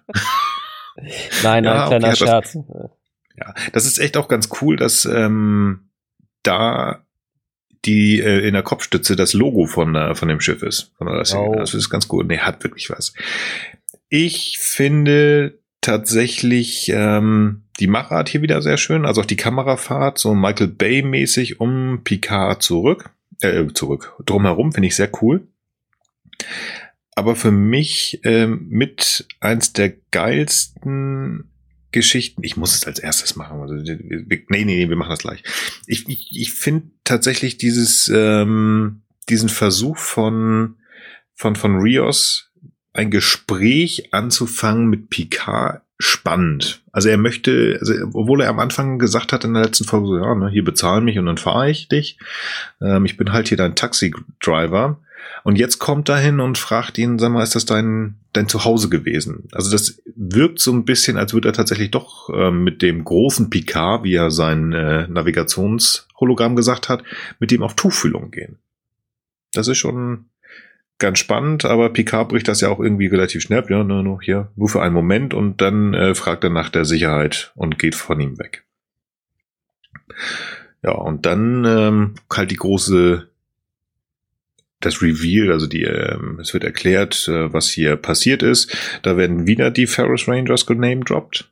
Ähm, die haben halt geholfen, diesen Schutzschild zu bauen. Und das finde ich ganz spaßig, denn am Anfang der Folge, als Picard, also in, in, äh, kurz nach diesem äh, Previously on Star Trek Picard, wo er runterkommt, da sehen wir den Planeten ja schon. Und ähm, also wir haben ja diesen schönen Shot auf dem Planeten und da sieht man, dass der Schutzschild noch nicht komplett aktiv ist. Das heißt, der ist da im Bau. Und jetzt ist für mich so ein bisschen die Frage, arbeitet, also wir, das ist ja der Vashti ist ja ein Planet, der genutzt wird, um da romulanische, ähm, wie heißt das, romulanische Flüchtlinge aufzunehmen. Und die, die Romulaner werden dorthin gebracht von der Föderation. Ja. Gleichzeitig wird dieser komische ähm, Schild gebaut. Kommt zum Punkt jetzt. Arbeiten die Ferris Rangers also offiziell zusammen mit der Föderation gleichzeitig? Fenris. Äh. ähm, weiß ich nicht, schwer zu sagen, oder? Es wird, glaube ich, nicht explizit irgendwie genannt. Nee, es ist halt so ein bisschen spannend halt, was ich ja gerade sagte. Also, ähm, ich meine, ja genau, Ruffy sagt ja, die haben zusammen, also die, die, ähm, dieser Schutzschild wurde gebaut von den Ferris, also wurde mit der Hilfe der Fenris. Ferris Rangers, Fenris, Fenris, da steht's auch. Fenris Rangers, Ferris Ranger, Ferris macht blau. Nein, von den Fenris Rangers zusammengebaut, also die haben daran geholfen. Und der Bau war in Gang, als PK am Anfang der Folge, also vor 14 Jahren dahin gedackelt ist. Finde ich komisch. Also ich finde spannend, ähm, aber das impliziert für mich, die müssen voneinander, also vor 14 Jahren schon mit voneinander gewusst haben. Und ähm, wenn halt da dieser Planet gerade geschützt wird mit diesem Schutzschild, was ja eigentlich ein Planet der Föderation sein soll, egal, ähm, muss das ja in Absprache sein. Finde ich spannend und ich hoffe, dass da noch eine Erklärung kommt. Ob die Ja. vielleicht wirklich damals äh, Hm. als, als Gut, damit Ja, implizierst du aber, dass das, was im Buch ist, dann eben auch eins zu eins hier übernommen wurde. Also ich weiß Ja, gar nicht, gibt's denn, gibt's denn in dem Buch auch dieses Verteidigungssystem? Weil, ich sag mal, für mich würde das jetzt, also für mich würde es dann nur insofern Sinn machen, als dass eben die Menschen und diese Romulaner auf dem Planeten quasi das zusammengeordert haben oder es haben sowieso global vielleicht nur die Menschen die Entscheidungsgewalt und haben das geordert oder umgekehrt was weiß ich, oder die Menschen sind vielleicht mittlerweile auch weg nach 14 Jahren, äh, oder nicht die Menschen, sondern für andere Föderationsspezies könnte es natürlich auch sein. Aber für mich jetzt, also wenn ich jetzt ohne irgendwas zu wissen aus Büchern diese Szene gucken würde oder diese Folgen gucken, diese Folge gucken würde, dann würde ich annehmen, das ist ein Planet, da wurden die Romulaner jetzt eben hin evakuiert und das ist jetzt eines ihrer neuen Zuhause und da sind nur die drauf und die haben auch dieses krasse, fancy Secondhand-Verteidigungssystem, Mhm. das ihnen da irgendwelche Ranger installiert haben. wenn ich jetzt das Buch mal weglasse, tatsächlich, ähm, mir ist aufgefallen, da müssten wir jetzt wieder ganz an Anfang gehen, neben Elnor sitzt ein weiteres Kind und dieses Kind hat keine spitzen Ohren und ähm, wenn man sich die Schauspielerdaten anguckt, dann wird, äh, heißt diese Figur Human Kid. Aber gut, Ah, wie gesagt, okay. ne, das, ob das jetzt je, wirklich jeder sieht und auch wirklich, ob wirklich jeder, der nicht halt so minutenweise, halbwegs oder sekundenweise, Ja, und- bildweise durchgeht wie wir, ob man Ja. sieht, dass das Ding gerade gebaut wird. Ist Naja, egal, ich und, bin und, nur und gespannt. Moment, und du hast natürlich auch vorhin schon gesagt, es gibt ja diese Bar mit äh, Romulans Only. Ja, und wenn genau. das nicht ausnahmsweise nur für Leute, die zufällig den Planeten besuchen, gerade gemacht wurde, dann spricht es dafür, dass, äh, dass es eben da schon eine Segregation gibt und dafür sprechen ja auch diese ganzen Aufkleber oder sind das, sind das alles nur von den, von den Mönchen welche? Ganz kurz, das ist alles später. Das ist in der Jetztzeit. Oh, Entschuldigung, das war mein Arm. Genau, Ähm, genau, absolut, ja. Das ist also wieder, diese, diese Schilder habe ich nochmal nachgeguckt. Ähm, das steht am Anfang der Folge nicht da. Mhm. Da sieht man diese Kneipe auch, Ja, das ja, ja, Café, klar. und da ist das Schild nicht. Das ist halt, wenn wir jetzt gleich das erste Mal sehen, deswegen wird Picard ja gleich komisch gucken. Gut, wurscht. Ähm, da ist mein Kopf wieder zu weit gegangen. Andere Frage. Wie fandet ihr die Reaktion, als es hieß, so ja, ne, wir haben ja noch keine, keine Durchflieg- oder Durchbeam-Erlaubnis bekommen und Picard sagt, ja, dann sag doch einfach, ich bin da. Und äh, die Antwort nur ganz cool, das war das Erste, was wir gemacht haben. Und dann so, hm, okay. Fand ich unheimlich witzig. Das ist ich wieder es auch schön.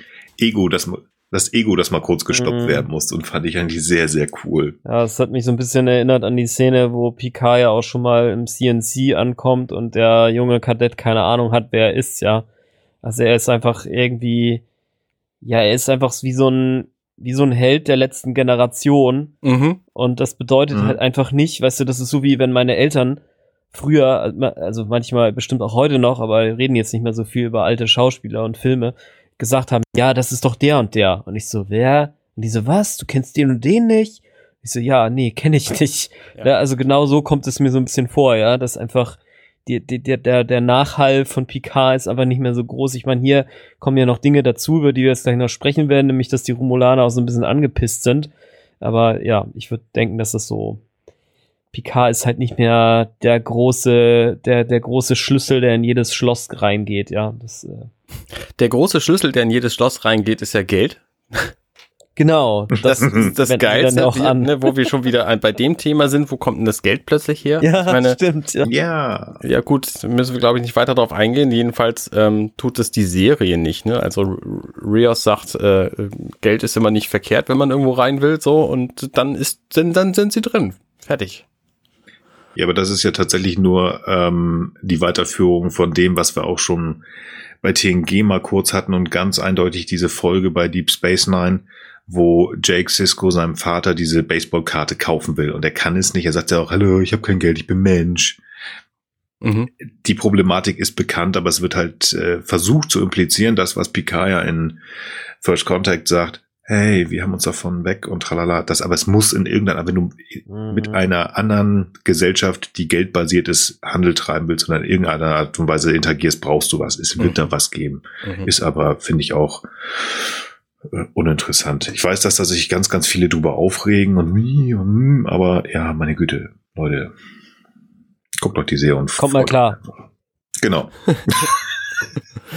Ja. Aber das scheint ja ganz offensichtlich dieses Geld geschenkt, Backschisch. Was Backschisch funktioniert heute, dann funktioniert Backschisch da auch. Ja. Wie gesagt, ich, ähm, da ist halt jetzt die, die Stadt so ein bisschen runtergekommen, nicht mehr ganz so freundlich, alle gucken doof und da ist halt auch dann definitiv dieses Schild das erste Mal zu sehen. Mhm. Mir ist auch aufgefallen, ähm, vielleicht auch da wieder zu doll und ich hatte zu viel Zeit, als ich mich vorbereitet habe. Ist euch aufgefallen, dass die Romulaner da ja, ihr, also das ist ja, wie ich schon sagte, die Romulan Rebirth Movement, die da so ein bisschen ganz offensichtlich rumlaufen. Und ich habe für mich jetzt gedacht, da sind ja so ein paar, die haben so ein komisches Logo am Arm kleben. Und das Ja. werden die bestimmt sein. Ne? Das habe ich mich auch gefragt, was das für ein Emblem ist. Ach, schön, dass du dich fragst. Ich habe tatsächlich eine Idee gehabt, Okay. Ähm, es ist schwierig, mal die richtige Szene richtig auf Pause zu drücken. Und dann brauchst du vielleicht einen hochauflösenden Fernseher, der vielleicht ein bisschen größer ist. Ich habe da mir was rein interpretiert. Und zwar habe ich da rein interpretiert sogar, und es tut mir jetzt leid, dass ich sage, ja, ich weiß es nicht gut, ich habe da ein Hakenkreuz rein interpretiert. Wenn man sich dieses Logo versucht genau anzugucken, kann man, wenn man möchte, ein Hakenkreuz da rein interpretieren. Das habe Und ich nicht. zwar, also die, dieser Kreis so ein bisschen. Ich habe da was versucht nachzumalen, das werde ich nicht online stellen, definitiv nicht. Das sieht ganz komisch aus. Aber es ähm, passt für mich irgendwo auch irgendwie da rein, dass, ähm, dass äh, wie heißt das, ähm, dass da auch steht Romulans Only. Also wirklich sehr, ähm, ja, rassistisch. Also Ra Rassismus ist ja in der Serie ganz offensichtlich ein großes Thema. Ne? Mhm. hatten wir im Interview, das hatten wir bei, bei Clancy, aber auf der anderen Seite ganz offensichtlich auch. Also ich, wie gesagt, könnte halt nur sein, dass in diesem ähm, Logo, dass man gesagt hat, wir basteln da irgendwie was rein. Weiß ich nicht. Möglich. Aber das ist tatsächlich nur, ähm, was mir aufgefallen ist. Also all das, was da rein, was, was wir hier sehen, die Romulaner, auch dieses Logo, wo ich halt das rein interpretiert habe, das zeigt mir, die Menschen sind dann nicht mehr willkommen und Picard schon gar nicht. Also, also, bah, geh weg. Wir wollen dich nicht mehr. Ja. Ja. Ähm, Bei den Kuwat, ja, Frank, du kennst dich ja so ein bisschen mit, ähm, mit Pflanzen und Wachstum und so aus. Für mich sieht diese Szene von diesem Café, was die Pflanzen angeht, exakt genauso aus wie vorher auch. Ja, das stimmt, ja. Da haben sie am Setting nichts geändert. Also ich würde jetzt mal davon ausgehen, also es muss halt zufällig die gleiche Jahreszeit sein. Es kann aber auch sein, dass es einfach ein Planet ist, der quasi in Anführungsstrichen dort seine Tropen hat, Mhm. äh, wo du dann quasi sozusagen durchgängig dieselbe Beblätterung hast. Und ähm, naja, gut, dass da jetzt nichts gewachsen ist, da können wir jetzt einfach mal im Kopf annehmen, dass die Pflanzen entweder schon ausgewachsen sind oder halt regelmäßig gepflegt werden. Aber anders kann ich mir das jetzt auch nicht erklären. Aber sie haben sich jetzt keine Mühe in Anführungsstrichen gegeben, das Setting auch nochmal stark zu verändern. Also die, die Kälte oder die Segregation, die ja auch durch das Schild zustande kommt, die ist halt eher minimalistisch umgesetzt. Also die Umgebung selber wirkt auf mich immer noch, und das betrifft jetzt nicht nur die Pflanzen, zumindest in meiner Wahrnehmung, die ganze Szene, da ist, da ist nicht so viel dran geändert worden, um, um diesen Eindruck mit zu verstärken. Also es wirkt immer noch sehr paradiesisch eigentlich. Ja. Außer, dass sie alle schlechte Laune haben. Das finde ich passt nicht so ganz. Ich hätte jetzt so ein bisschen erwartet, dass die so ein bisschen noch am Hungertuch nagen oder meinetwegen irgendwie ihre, ihre Freunde oder Leute oder irgendwas vermissen oder keine Ahnung, ja, also irgendwie ist vielleicht auch übertrieben, ja. Ich kann natürlich auch sein, dass sie da trotzdem ein ganz gutes Auskommen haben und mhm. aber eben halt nur 250.000 Leute sind, ne? Aber das, ähm, ja. Punkt. Ich, ich, ja. Ich gebe dir da recht, also vielleicht ist per Zufall die gleiche, die gleiche Jahreszeit oder es ist halt irgendwie subtropisch, keine Ahnung, da weißt du besser. Ähm, nee, da hat sich nicht viel geändert, aber das, haben, das hat Frakes mit, mit Licht gemacht. Ähm, es ist hm. deutlich heller, also als wenn man frontal das Licht auf die Gebäude geführt hat, bei dem ersten Mal, wo er da ist. Und beim zweiten Mal kommt das Licht von hinten. Das ist zwar mit dem Sonnenuntergang sehr schön gemacht, aber es wird dort deutlich dunkler. Ah ja, und ähm, auch, ja. dadurch ähm, ist es, wenn man ganz, ganz genau hinguckt, dann sieht man einfach, okay, es ist ein bisschen staubiger gemacht, aber das sind zwei Drehtage gewesen wahrscheinlich. Ähm, ja, wir haben schon recht, ja. Ich bin jetzt auch noch mal kurz in die Szene vorne reingegangen, da strahlt so alles und natürlich wirken die Leute irgendwie auch fröhlicher und es fliegen noch so Vögel durch die Luft und ich glaube, das haben wir alles nicht mehr in der mhm. zweiten Variante. Ja, interessante, spannende Beobachtung, ja. Nee, ich glaube tatsächlich, da hat er wirklich nur mit Licht gearbeitet, um da muss man auch sagen, ich, ich habe jetzt nicht geguckt, aber die haben ja schon doch relativ viel Knete zur Verfügung für die einzelnen Folgen, aber das, da kann man schön, glaube ich, mit Licht, ähm, mit Licht arbeiten, um auch halt so ein bisschen ein, ein, ein dunkleres ähm, Feeling hervorzuholen, anstatt da irgendwie jetzt äh, dann nochmal die Ausstatter durchlaufen zu lassen und zu sagen, komm, hier, mach noch mal die Hälfte kaputt. Ah, und es stimmt ja auch, Sinn. auch das stimmt im Übrigen sogar gar nicht mal. Ich sehe nämlich jetzt gerade noch in einem Kammerschwenk durch dieses komische Gitter. Da siehst du nämlich, ah, wieder so ein Tisch auf dem Boden liegt, so hingepfeffert. Und dann ist so, geht der Kameraschwenk noch weiter äh, über so ein Poller und dann durch noch so ein Gitter und da siehst du dann irgendwie so ein schlapprig runterhängendes äh, Gummituch oder irgendwas, ja. Das, das sieht dann mhm. halt schon doch ein bisschen schrottiger aus. Ja, okay, also da sind schon Kleinigkeiten drin. Ja. Na gut. Ja. Im krassen Gegenteil, wie Picard dort ignoriert und angegrummelt wird, ist dann die, ähm, der Empfang bei den Coop Milat genauso freundlich. Und schön auch. Am Anfang auch zu, ja, Du meinst jetzt wieder bei den, bei den Nonnen, oder? Ja, ja, genau. Bei den Kovat Milat ist es so, so herrlich, wieder die Vorhänge sehen so toll aus, wie die da im Wind flattern und die Sonne, die da reinstrahlt und das Essen ja. brutzelt auf der Pfanne und das ist irgendwie alles, ja. alles total idyllisch wieder. Ja, es ist halt Klosterfeeling, ne? Es ist ruhig, es ist entspannt, ähm, mit einer kleinen Ausnahme, wie man äh, wirklich schön sehen kann dass ähm, Elnor ja sehr erstaunt ist, ihn wiederzusehen. Ich finde schön, dass ähm, das, was später kommt, also der hat ja echt wirklich Probleme mit PK, dass das nicht direkt in der ersten Szene schon gemacht wird, dass er da schon irgendwie ihn angrummelt, sondern einfach da nur erstaunt ist. Mhm. Ja. ja. Die nächste Szene ist wieder auf dem Borkubus. Muss ich dazu was sagen? Ja, ich, ich, ich möchte was dazu sagen. Ich fand diesen komischen Scanfish komisch. Scanfish? ja, da kommt doch irgendwie so ein komisches Fliegeding und scannt äh, Ram da ab. Ah, ja, okay, ja. Nee, ich hatte, das ich hatte jetzt irgendwie erstmal so, wie sie in diesem seltsamen Sarg liegt und dann man ihre drei äh, Implantate sieht, die alle äh, offensichtlich deren Aktivität durch jeweils einen Bildschirm gekennzeichnet wird. Das fand ich von der Optik relativ krass. Also das, da haben sie, da finde ich, da sieht man einfach äh, doch wieder die moderne Entwicklung. Du hast nicht einfach nur random irgend so ein, so ein Line-Chart an der Wand, der dann irgendwie die Lebenszeichen symbolisieren soll, sondern hier wird das eben noch eins zu eins zu bestimmten Stellen irgendwie zugeordnet oder zumindest kann man sich das so denken. Ähm, ja, also ich finde eigentlich, dass der, also ich mag auch die Stimmung im Borg-Kubus nicht. Mhm. Aber ich finde, sie haben eigentlich äh, äh, sich schon noch mal ein paar neue und teilweise auch im Detail ganz coole Ideen eigentlich einfallen lassen, um das noch ein bisschen überzeugender zu machen. Und ich finde zwar auch bisschen äh, kontraintuitiv, dass jetzt auf einmal so viel Zeug rumfliegt.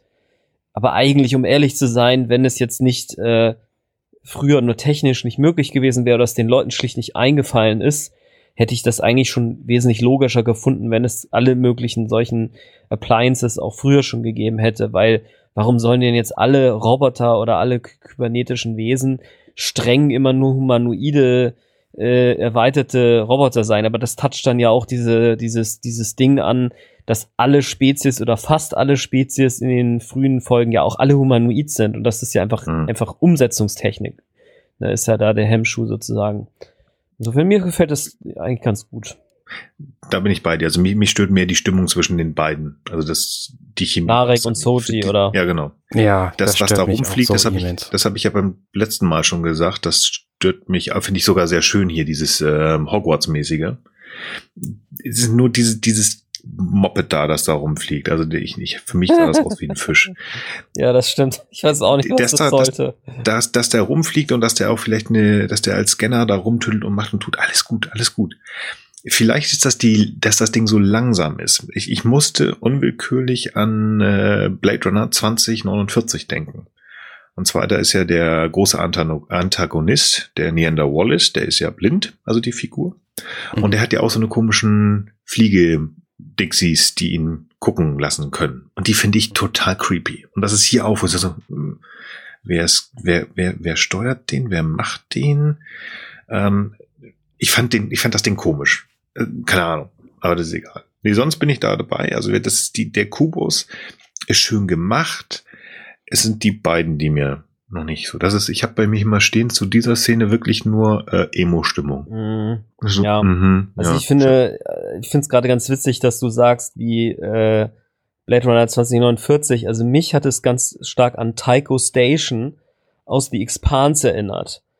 Ähm, mhm. Das ist halt das ist halt, also das Expans-Universum in der Nutshell unterteilt sich eben in die, in die Belter, das sind halt Menschen, die nur im Weltall leben und deswegen auch auf, auf, auf Planeten mit hoher Gravitation, also Erde und Mars, gar nicht mehr rauf können, weil ihre Knochen schlicht und ergreifend der Gravitation nicht standhalten können. Die leben in so großen Stationen und eine dieser großen Stationen ist halt Tycho Station. Und äh, die sind halt, die sehen halt auch ganz stark so aus wie auch diese Kneipe, in der dann halt Soji und Narek nachher sitzen. Das ist einfach diese duffe Stimmung, äh, äh, keine Ahnung, es ist halt eher so ein bisschen schlechte Laune. Und ich sag mal so, das passt, finde ich, auch ganz gut zu der Situation, der sich die Romulaner ja auch hier befinden. Ne? Die sind also, die sind ja so ein bisschen angenervt auf dem Planeten, auf dem Picard jetzt gerade war. Und hier sind sie ja, ich meine, hier tun sie natürlich Dinge, hier versuchen sie irgendein Ziel zu erreichen, Geschäft zu vollziehen, aber im Grunde genommen ist es halt eine, eine gebrochene Spezies, ja. Und ähm, mhm. das finde ich passt. Aber generell äh, diese, diese, diese Romantik in Anführungsstrichen oder diese angetäuschte Romantik zwischen Soji und Narek, finde ich, ist einfach auch, es kommt einfach nicht so richtig rüber und ich muss tatsächlich ehrlich sagen, ich finde, es liegt echt an der, ähm, äh, an der, an der Isa Briones. Also ich glaube, oder Briones, ich weiß nicht, wie man sie richtig ausspricht. Ich finde, sie spielt das tatsächlich einfach nicht so gut. Während ich den, den, den Harry äh, äh, Threadaway, den Narek finde ich gut. Also ich mag den Charakter nicht, aber ich finde, er spielt den eigentlich ganz gut. Während ich finde, finde die Briones, die finde ich einfach nicht überzeugend. Ich finde irgendwie, sie bringt die Stimmung nicht so richtig rüber, dass sie jetzt die in die Welt geworfene, sich leicht verknallte, nicht so richtig wissend, was jetzt hier um sie herum ist. Also ich, ich finde, das, das passt noch nicht so ganz. Also da muss noch ein bisschen nachgereift werden. So, ich hoffe, dass dass das noch passiert. Aber naja, vielleicht ist auch nur meine Meinung. Ich bin mal gespannt, was ihr so meint. Ich finde es interessant. Also ähm, für mich greifen diese drei Szenen, die da kommen, alle irgendwie ineinander. Also diese jetzt und ähm, also die die bei bei Ramda, dann die in der Kneipe und dann diese mhm. diese Ritualszene, die da dann gleich kommt. Ähm, und diese Titanic äh, ich fliege oder Szene oder wie? Da, da müssen wir gleich nochmal im Detail oh, drüber Mann, sprechen. Ey, ja. Ich, ich finde es einfach eigenartig und ich mag sie beide nicht. Also ich, ich kann mit sowohl hier der Soji als auch mit dem äh, Narek nicht so viel anfangen und ich frage mich, woran es liegt. Und ähm, hm. ich habe immer gedacht, das liegt an Narek, weil ich den einfach auch als Figur nicht gut finde und Soji irgendwie schon. Aber ich glaube, alles, was ich an Soji gut finde, ähm, war Dash. Mhm. Ja, Ja. Und ähm, da bin ich bei dir. Soji gibt mir einfach nicht wahnsinnig viel. Und ich äh, weiß nicht, ob das an der an der schauspielerischen Leistung von von Isa Priones liegt oder ähm, an der an der Schreibweise, wie sie geschrieben wurde, oder an der an der Tatsache, wie wie sie mit diesem Narek umgeht. Das, das, das weiß ich nicht. Also ein großer Punkt, der auch bei dieser Gleitszene gleich kommt. Ähm, ja, lass uns erstmal diese Szene jetzt in der in der Kneipe mhm. So. Ähm, Schönes Detail übrigens hier in dieser Kneipe, die trinken romulanisches Ale in der typischen romulanisches Ale-Flasche. Sehr gut. Also die ist wirklich äh, aus der aus TOS über TNG immer diese Flaschen, da finde ich auch sehr schön. Ich habe übrigens für schwere Zeiten immer noch einen eisernen Vorrat im Keller, also falls ihr mal welchen braucht. Ah, sehr, sehr, gut, gut. Sehr, gut. Da kommen wir bestimmt nochmal drauf zurück. Ist auch interessant, ob das tatsächlich hier bei den Romulanern auch so ist oder ob die angefangen haben, auf in völlig anderen Welten, völlig anderen äh, Umgebungen dieses romulanische Ale nachzubauen. Nee, nee, die haben auch alle, alle, alle einen, die haben alle einen Keller, ne? im Keller, ja. Ja. nee, keine Ahnung. Als allererstes bei dieser, als allererstes bei dieser Szene auch hier wieder, ich mag wie sie es dargestellt haben. Ich meine, wir sind auf einem Bockhubus. Wir sind auf einer der größten zerstörerischen Mächte auf diesem Riesenschiff und die haben dann einen, einen Kaffee eingebaut, irgendwie sich da ganz schön gemacht. Also es ist ein Raum, der sonst was mal gemacht hat und die arbeiten, leben da und die haben sich da schön gemacht, ein paar Lichterketten gemacht, finde ich echt schön vom Setting her, mhm. schön gemacht. Plausibel. Genau. Also das war wirklich, wo man sagt so, okay, wir leben hier, wir arbeiten hier, wir machen uns, wir versuchen uns das schön zu machen. Das finde ich gut. Zwischen den beiden, da brauchen wir nicht sprechen. Also irgendwas scheint da noch nicht zu stimmen. Ob das jetzt einfach nur die Figuren, die vielleicht schlecht geschrieben sind, ähm, wobei, also diese Folge ist vom Michael Chabon geschrieben worden, der ist Pulitzerpreisträger. Gut, das soll nichts heißen. Ähm, warten wir vielleicht noch ab. Ich fand nur den Inhalt hier relativ langweilig weil die Szene ja doch irgendwie, ich weiß es nicht, ein, zwei Minuten dauert. Mhm. Und das Einzige, was ich dabei rausgenommen habe, dass sie da hin und her ähm, spielen, mal wieder, wer denn jetzt geheimer ist und wer ähm, äh, das gern eigentlich viel geheimer und noch viel geheimer ist. Mhm. Und ein Punkt, aber das hätte man halt kürzer machen können und dann hätte man vielleicht meinen kleinen äh, äh, Karl Kanter ähm, kurz einbauen können. Er sagt einmal meines Erachtens wirklich mal die Wahrheit weil sie fragt ihn ja, ob er Talchia ist. Und da guckt er so ein bisschen komisch und äh, er verneint das. Ja. Und ich glaube, da hat er das erste Mal die Wahrheit gesagt. Ja, weil er ich glaube, dass er, ist, ne? Genau, der ich ist finde das, Ich finde das, es macht einfach keinen Spaß, ständig zu raten, ob er die Wahrheit sagt oder nicht. Ja, es nervt. Du man weiß das, einfach, ja. nee, du kannst ihn fragen, was du willst, er antwortet irgendwas und es ist völlig egal, was er mhm. antwortet, weil du eh nicht weißt, ob es wahr ist oder falsch. Und das nervt mich an dieser Charakter. Ja, genau. Ich finde, das ist so dieses Mysterious Guy-Ding, ja, was vielleicht so bei 13- bis 15-jährigen Mädchen zieht, aber auch nur die ersten fünf Minuten, wenn überhaupt. Äh, ja, nervt mich halt auch. Und das, das, das wird jetzt halt auch so, schon, schon, schon so lange mit uns gespielt ja. als Zuschauern, ja? ja.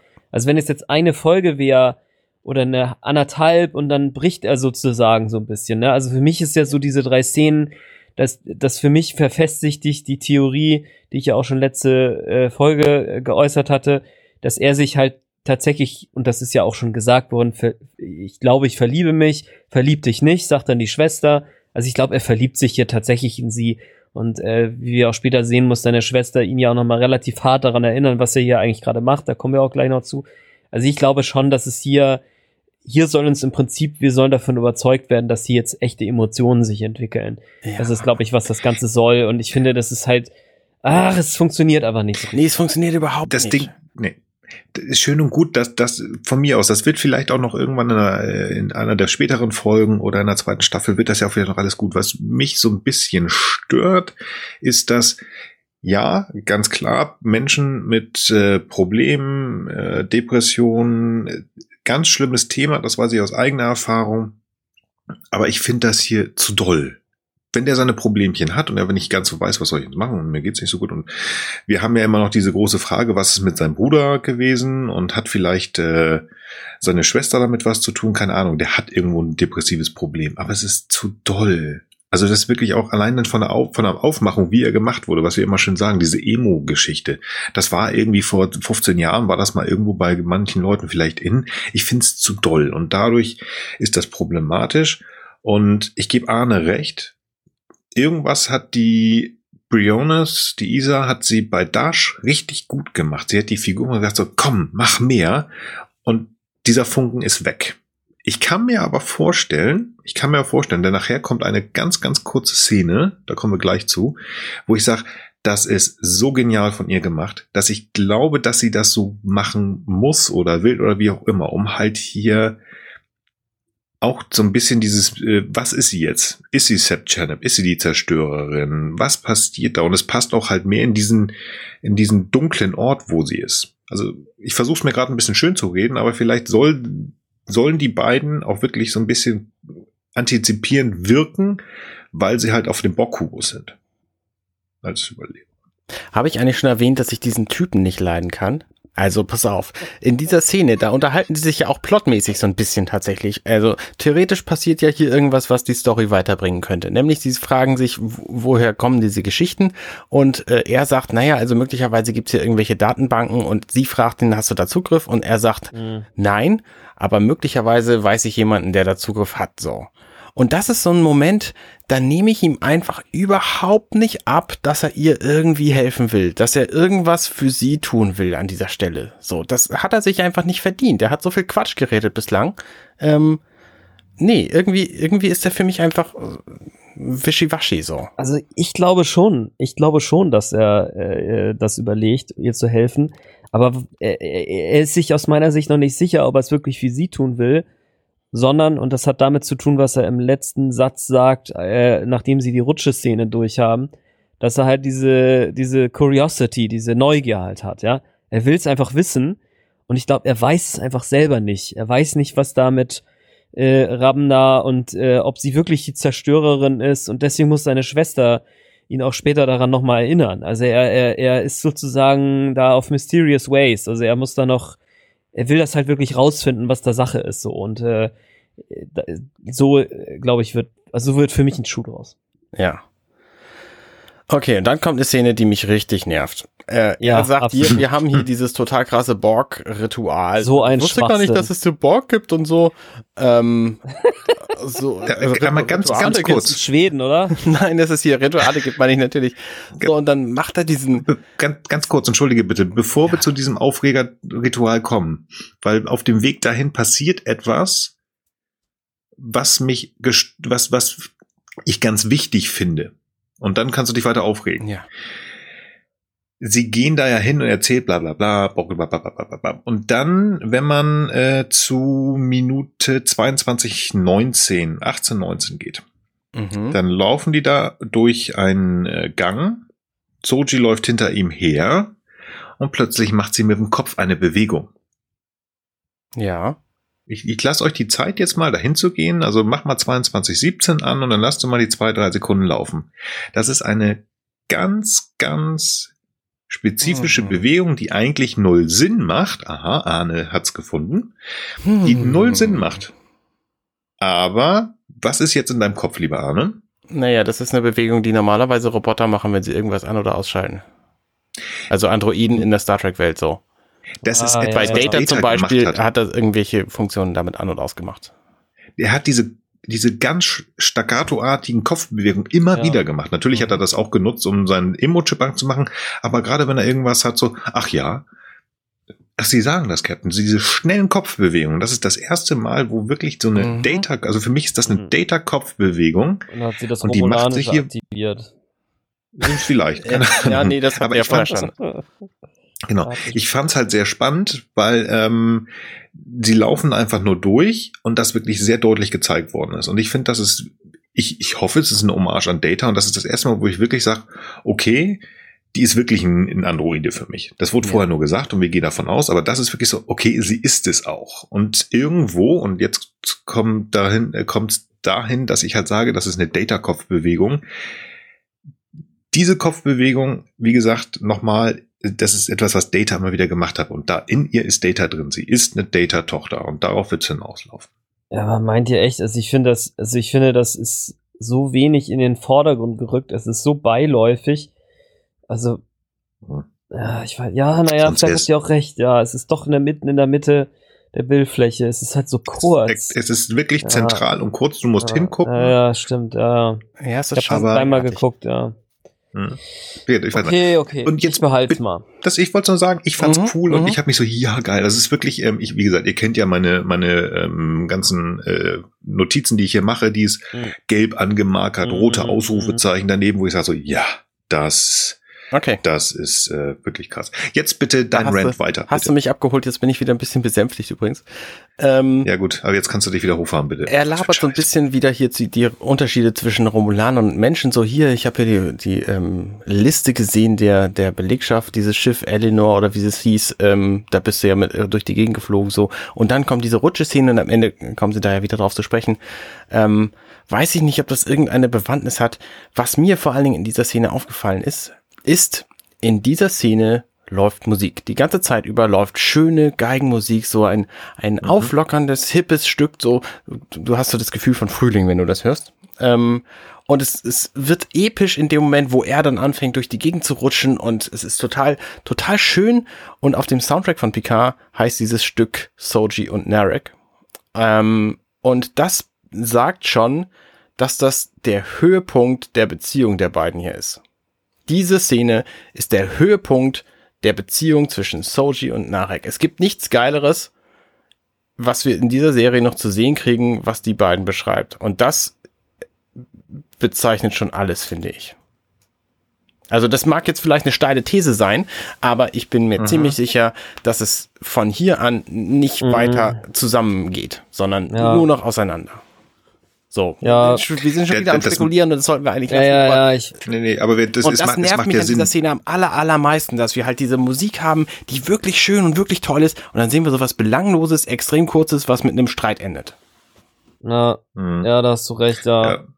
Aber Es es ist ja es schon so tatsächlich- dieses, ja, sorry, hau du erstmal rein. Nee, erzähl, erzähl, erzähl, erzähl du mal bitte. Okay, also ich, ich, mir fiel nur spontan dabei ein, das ist dieses Romeo und Julia Schema. Sie sind quasi aus zwei verfeindeten Häusern, ne? Er soll sie töten, sie weiß noch nicht mal, was sie ist und äh, die einen glauben halt, sie ist, also es ist natürlich nicht genau dieselbe Story, aber es ist so ein bisschen, es, es, es spiegelt sich so ein bisschen dieses Motiv darin, so möchte ich es mal benennen. Und ähm, wenn, das wusste ich zum Beispiel gar nicht, dass du gerade gesagt hast, Arne, ne, mit dem Soundtrack. So. Mhm. Und das finde ich halt noch umso krasser, weil für mich ist das so, das entwickelt sich halt immer noch für mich. Das ist emotional nicht schon so äh, da- dargestellt, dass es für mich so Klick macht.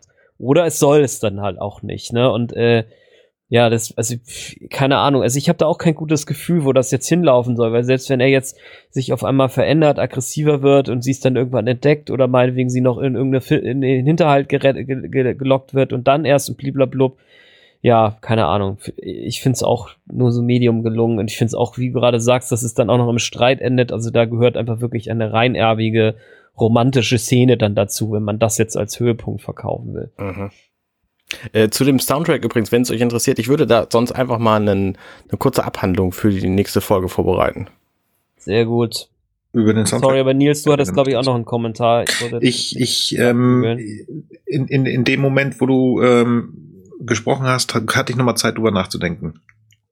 Ich wollte erst sagen, ja, das macht Sinn, was Arne sagt, dass das ein Höhepunkt ist, besonders weil ja die äh, gute Narissa ihrem Bruder nachher ja noch unter Druck setzen wird. Und dann kann das wirklich sein, so, dann kann es ja nur Backup gehen. Auf der anderen Seite, wenn wir das sagen, was, was wir auch alle drei so ein bisschen sagen, na, der wird sehr verliebt sich und da wird noch was passieren und wir haben, wir sind in Folge vier hier. Das heißt, wir haben ja allein in dieser Staffel haben wir noch äh, sechs Folgen und das wird ja noch weitergehen. Wer weiß, was da noch passiert. Ich glaube nicht, dass das der Höhepunkt ist und es bei den beiden jetzt noch bergab geht. Das glaube ich nicht. Ich glaube nur, dass wir hier den Punkt tatsächlich haben, wo bis zu dem Zeitpunkt, wo er es vergeigt, und das tut er, weil er dann mit irgendwelchen blöden Geschichten kommt, so, hey, ich habe nachgeprüft, du warst gar nicht auf dem Schiff und damit versucht zu implizieren, hey, du bist irgendwie was komisches, ähm, dass bei dem Moment die beiden sich wirklich nah sind. Ich meine, die beiden sind dazu geschrieben, dass sie natürlich die Geschichte weiterbringen und sie einfach ein ganz, ganz extrem wichtiger Bestandteil ist und äh, also endlich, es dreht sich ja auch um sie oder ihresgleichen. Aber du brauchst heutzutage ja unbedingt das Liebespaar auch in, das, in den in, in modernen Serien. Du brauchst es. Du brauchst halt äh, die verschobene Wissenschaftlerin, du brauchst den Protagonisten, du brauchst einen Antagonisten und irgendwer muss sich auch verlieben. Im Regelfall ist das äh, jemand, der sehr nah am, am Protagonisten oder der Protagonistin ist oder der Protagonist, die Protagonistin selbst. Das funktioniert hier nicht. Das würde niemand abkaufen, wenn ähm, der 94-jährige Jean-Luc Picard jetzt sagt, oh Mensch, die Agnes, das ist aber ein Schnuckelchen. Das wird man nicht abkaufen, das wird nicht funktionieren. Das heißt, wir mussten das umbauen. Also haben wir hier bei den beiden äh, viel, viel Mystery und das Liebe, die Liebesgeschichte. Und in dem Moment sind wir oben und dann macht das Sinn, dass dann einfach auch das, ähm, das Thema kommen kann, dass man dafür ein eigenes Thema macht. Entschuldigung, Worf hat auch ein eigenes Thema. Na gut, ein eigenes. Das ist das Klingo, Klingo, Klingonen-Thema, das äh, immer wieder gespielt wurde, wenn Worf in den Raum kam. Und hier ist es das. Also ich, glaube, ich glaube nicht, dass es das Ende von den beiden war. Ich glaube, dass es sogar noch weiter nach oben gehen kann. Weil ich habe ja schon mal die These aufgestellt, ich glaube, dass er sich gegen seine Schwester stellen wird. Und aber, wie gesagt, was Arne schon sagte, wir ähm, sind da schon wieder bei etwas, was die, unsere Hörer möglicherweise schon ganz andere Informationen haben. Genau. Lassen uns weitergehen. Ich bin ja froh übrigens, Streit. dass wir, äh, das ist die vierte Folge der Staffel, dass wir hier nicht einfach irgendwie plötzlich ähm, eine tote Sicherheitsoffizierin vorfinden. Also äh, man, man kann schon einiges besser machen. Also es ist nicht alles schlecht hier. Ja, ganz offensichtlich hatten die mehr Bock und hier wurden halt nicht nur Menschen gezeigt, wo die Beine waren.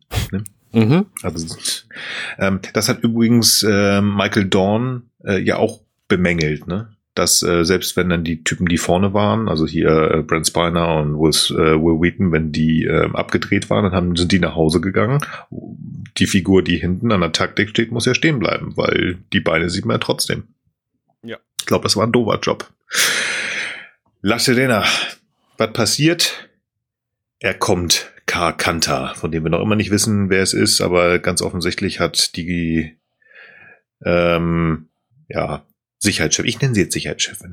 Erstmal, also Raffi hat rausgefunden, dass K kommt mit seinem Bird of Prey und ganz offensichtlich möchte ich, wie ich so vorhin gesagt habe, der möchte PK boxen und PK möchte sich doch jetzt mal ein bisschen, äh, ja, sputen heißt das Wort, ja, ein bisschen sputen, er soll sich hinlegen. Haben wir sonst was dazu zu sagen? Ich habe da zu der Szene tatsächlich nichts. Ey, Ruffy ist so geil. Ja. Die ist so die gut. Ist gut. Die ist so gut. Ja, absolut. Definitiv. Auf dem Planeten. Klasse M Planeta. Das Planeta. Ich, ähm, ich habe tatsächlich mir da aufgeschrieben, dass man hier ich weiß nicht, ob das was mit Romulanern zu tun hat. Am Anfang geht mir da tatsächlich so ein bisschen Elnor auf die Nerven. Ich kann ich verstehen, plausibel. dass die. Ja, ich finde es auch. Ja, ja, ja, ja, ja. Ich, ich, ich, ich, absolut der war Kind, lass ihn da, was weiß ich, fünf, sechs Jahre gewesen sein. Genau, sagen wir sechs Jahre. Und der große Admiral ja, Picard sagt, ich komme. Wenn nicht Picard wie jetzt der liebste Weihnachtsmann ohne Bart dargestellt werden würde, ja, dann wäre ich mittlerweile richtig sauer auf ihn, weil er ist einfach echt kacke gewesen, ja. Und zwar zu ja. multiplen Leuten. Und deswegen, also ich finde es total nachvollziehbar. Elnor, Elnor zeigt ihm einfach mal ordentlich die kalte Schulter finde ich noch wesentlich konsequenter als Raffi, die ja von Anfang an ambivalent hm. Was mir jetzt gerade, wo ich ähm, im Hintergrund die Szene nochmal laufen lasse und meine Notizen auch durchgehe, fällt mir gerade ein. Also ich habe ihn immer hier so ein bisschen beschrieben als Kleinkind, das so ein bisschen Mimimi und Buhuhu macht. Auf, ja, ist, ist doch so, ne? Also auf den ersten Blick, na Moment, lass mich aussehen. Du hast recht, es ist nämlich nicht so. Auf den ersten Blick sieht es so aus, aber es geht hier ja um unbedingte Offenheit. Und er ist verletzt. Also macht Sinn. Er, er geht mir doch nicht mehr auf die Nerven. Ich ziehe das zurück. Pass auf, also ich finde Elnor in dieser, gerade in dieser Szene finde ich ihn total großartig. Picard kommt da rein, kümmert sich ein, pardon, ein Scheißdreck um Elnor. Mhm. Und sagt einfach direkt zu Sani, was er möchte, nämlich er möchte irgendwie hier äh, Hilfe von den Kovat Milat. Und dann kommt Elnor rein und prüft einfach mal hier, ne, Picard, bedeute ich dir eigentlich irgendwas? Und Picard lehnt einfach das ab, was Elnor bringt. Keine Ahnung, was das ist, ein Tisch. Das Brot. Brot, irgendwas so. Mhm. Und kümmert sich einen Scheiß um Elnor. Schon wieder. Und das, da Mhm. denkt er sich, alles klar, okay, in diesem Moment, das wäre der Moment gewesen, wo Picard hätte sagen müssen, Elnor, Mensch, ich, es tut mir furchtbar leid, ich hätte dich wirklich und so. Ähm, Nö. Hat er nicht gemacht. Und jetzt ist Elnor wirklich sicher, Picard, ähm, also ich bin Picard total egal. Ja, es ist der, es ist, ähm, es zeigt das, was ihr vorhin schon gesagt habt. Er ist wirklich nur da und hakt seine, seine Aufgabenpunkte ab. Ich bin hier, ich brauche einen Kalankai, heißt das, glaube ich, wenn ein Koat Milat Ja. zu so einem Assassin wird. Ähm, ich brauche jetzt eine Kalankai und der Rest ist mir egal. Also ja, danke für das Brot, aber nein, danke. Äh, Er spricht ihn ja auch an, aber ihm ist nicht, in dem Moment nicht bewusst, was er eigentlich gemacht hat.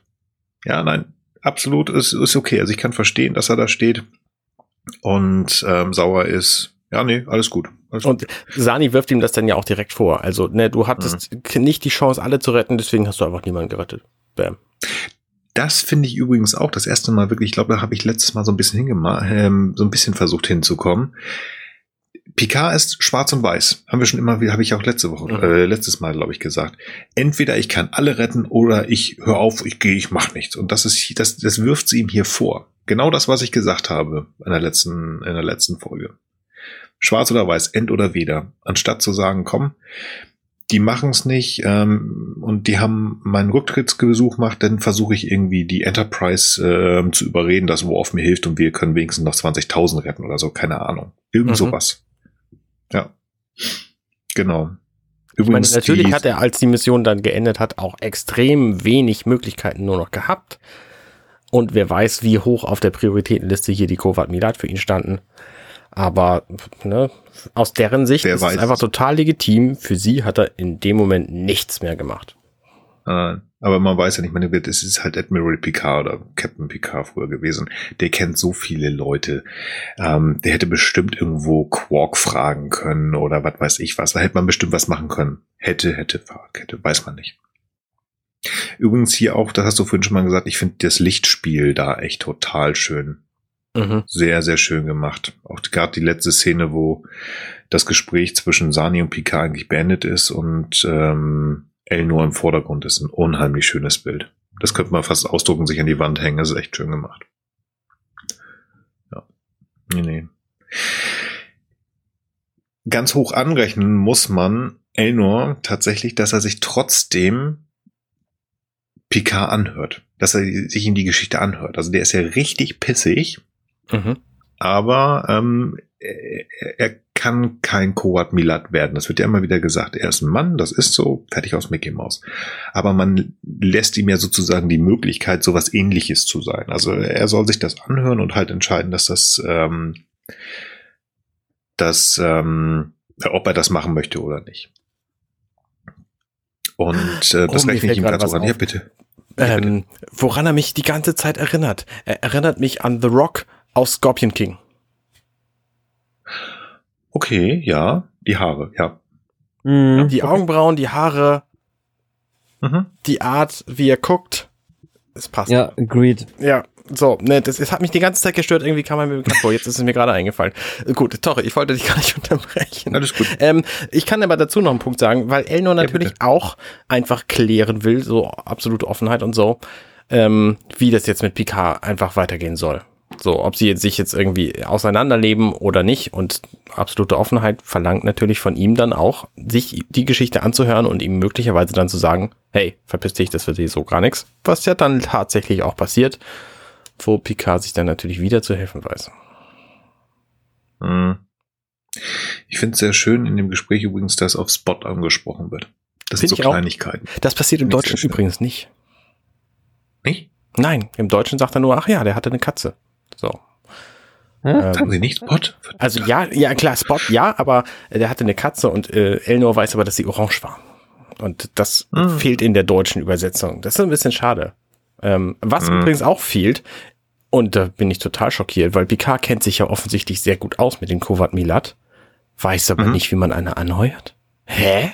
Was ist denn da Ja. schiefgegangen? Warum fragt er Mhm. den, ja, muss ich jetzt auf meine Knie fallen, weil meine Knie und so, ich bin ja jetzt hier, komm, ein bisschen, ein bisschen lustige Konversation machen, um dich ein bisschen auf meine Mhm. Seite zu holen. Was, was soll das? Warum? Nee, verstehe ich nicht. genau das, genau das. Äh, äh, lustige Konversation, um ihn auf seine Seite zu holen. Ähm, er hat ja gesehen, dass Elnor pissig auf ihn ist, zu Recht. Ja. Muss ich zugeben. Und deswegen kommt das. Der weiß ganz genau. Das hat er, das hat er ja der zusammengewürfelten Crew oben im Chateau Picard Holodeck Gedöns da ja gesagt, ja, das muss man denen erklären, der weiß das ganz genau, da bin ich mir ganz sicher. Da bin ich ganz sicher. Das sollte so, jetzt ähm, will er ja was von, äh, von Elnor. Mhm. Und er merkt ja, oh, da, da, das passt nicht so richtig. Das passt nicht so hundertprozentig und uh, jetzt muss ich was Gutes machen. Und dann kommt er mit diesem Spruch und denkt sich, haha, ich bin ja alt, ich kann nicht mehr auf die Knie gehen. Ähm, vielleicht passt das. Das, so würde ich das interpretieren. Mhm. Mir fällt übrigens jetzt gerade was auf, ganz spaßig.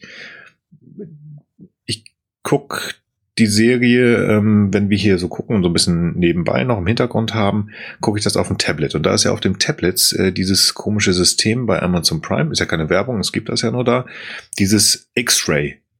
Fällt euch da was auf? Habt ihr das auch offen? Nee, ich guck, nee. Nee, guck dir nicht. Ist egal. Dann steht da immer, wenn man drauf toucht, ne, X-Ray, also dieses komische System, und wo du dann gucken kannst, oh, guck mal hier, da ist Patrick Stewart, der spielt den äh, Jean-Luc Picard.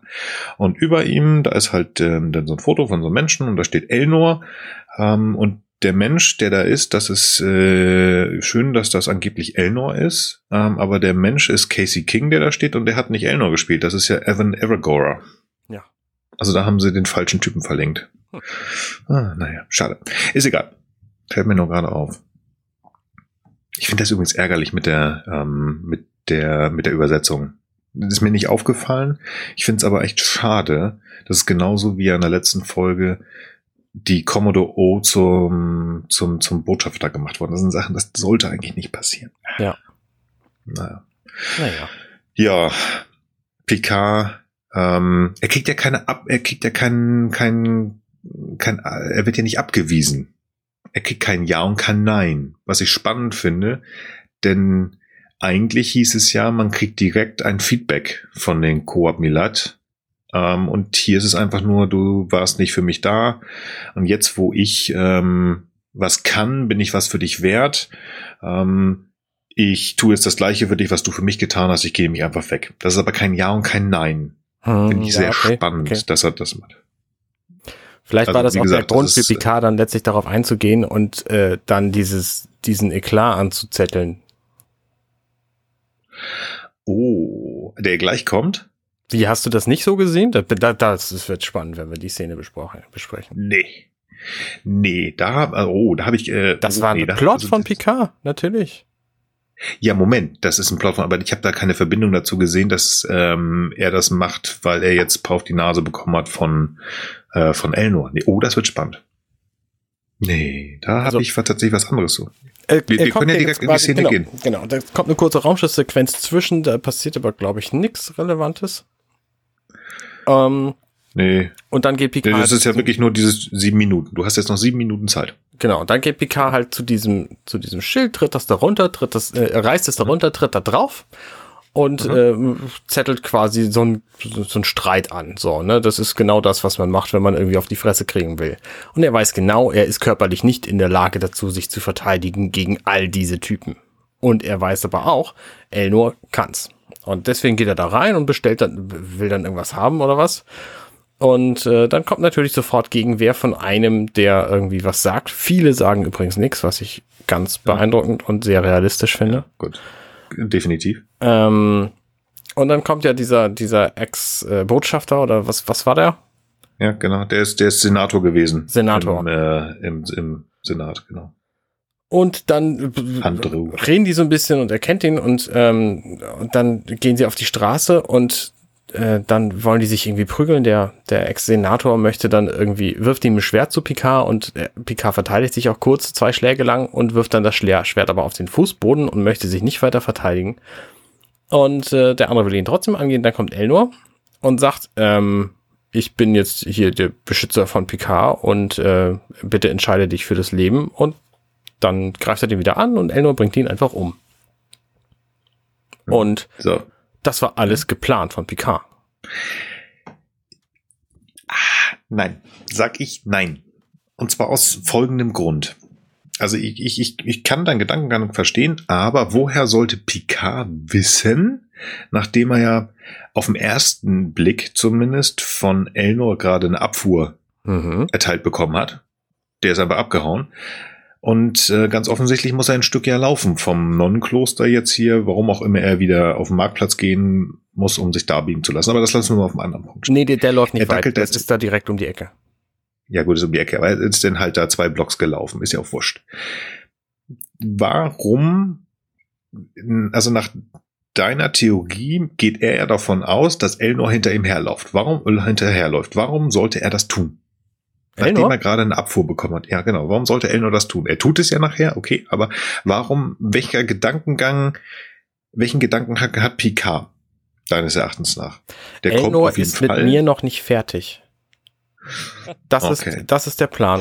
Also Picard weiß ganz genau, Leute zu lesen. Das wissen wir.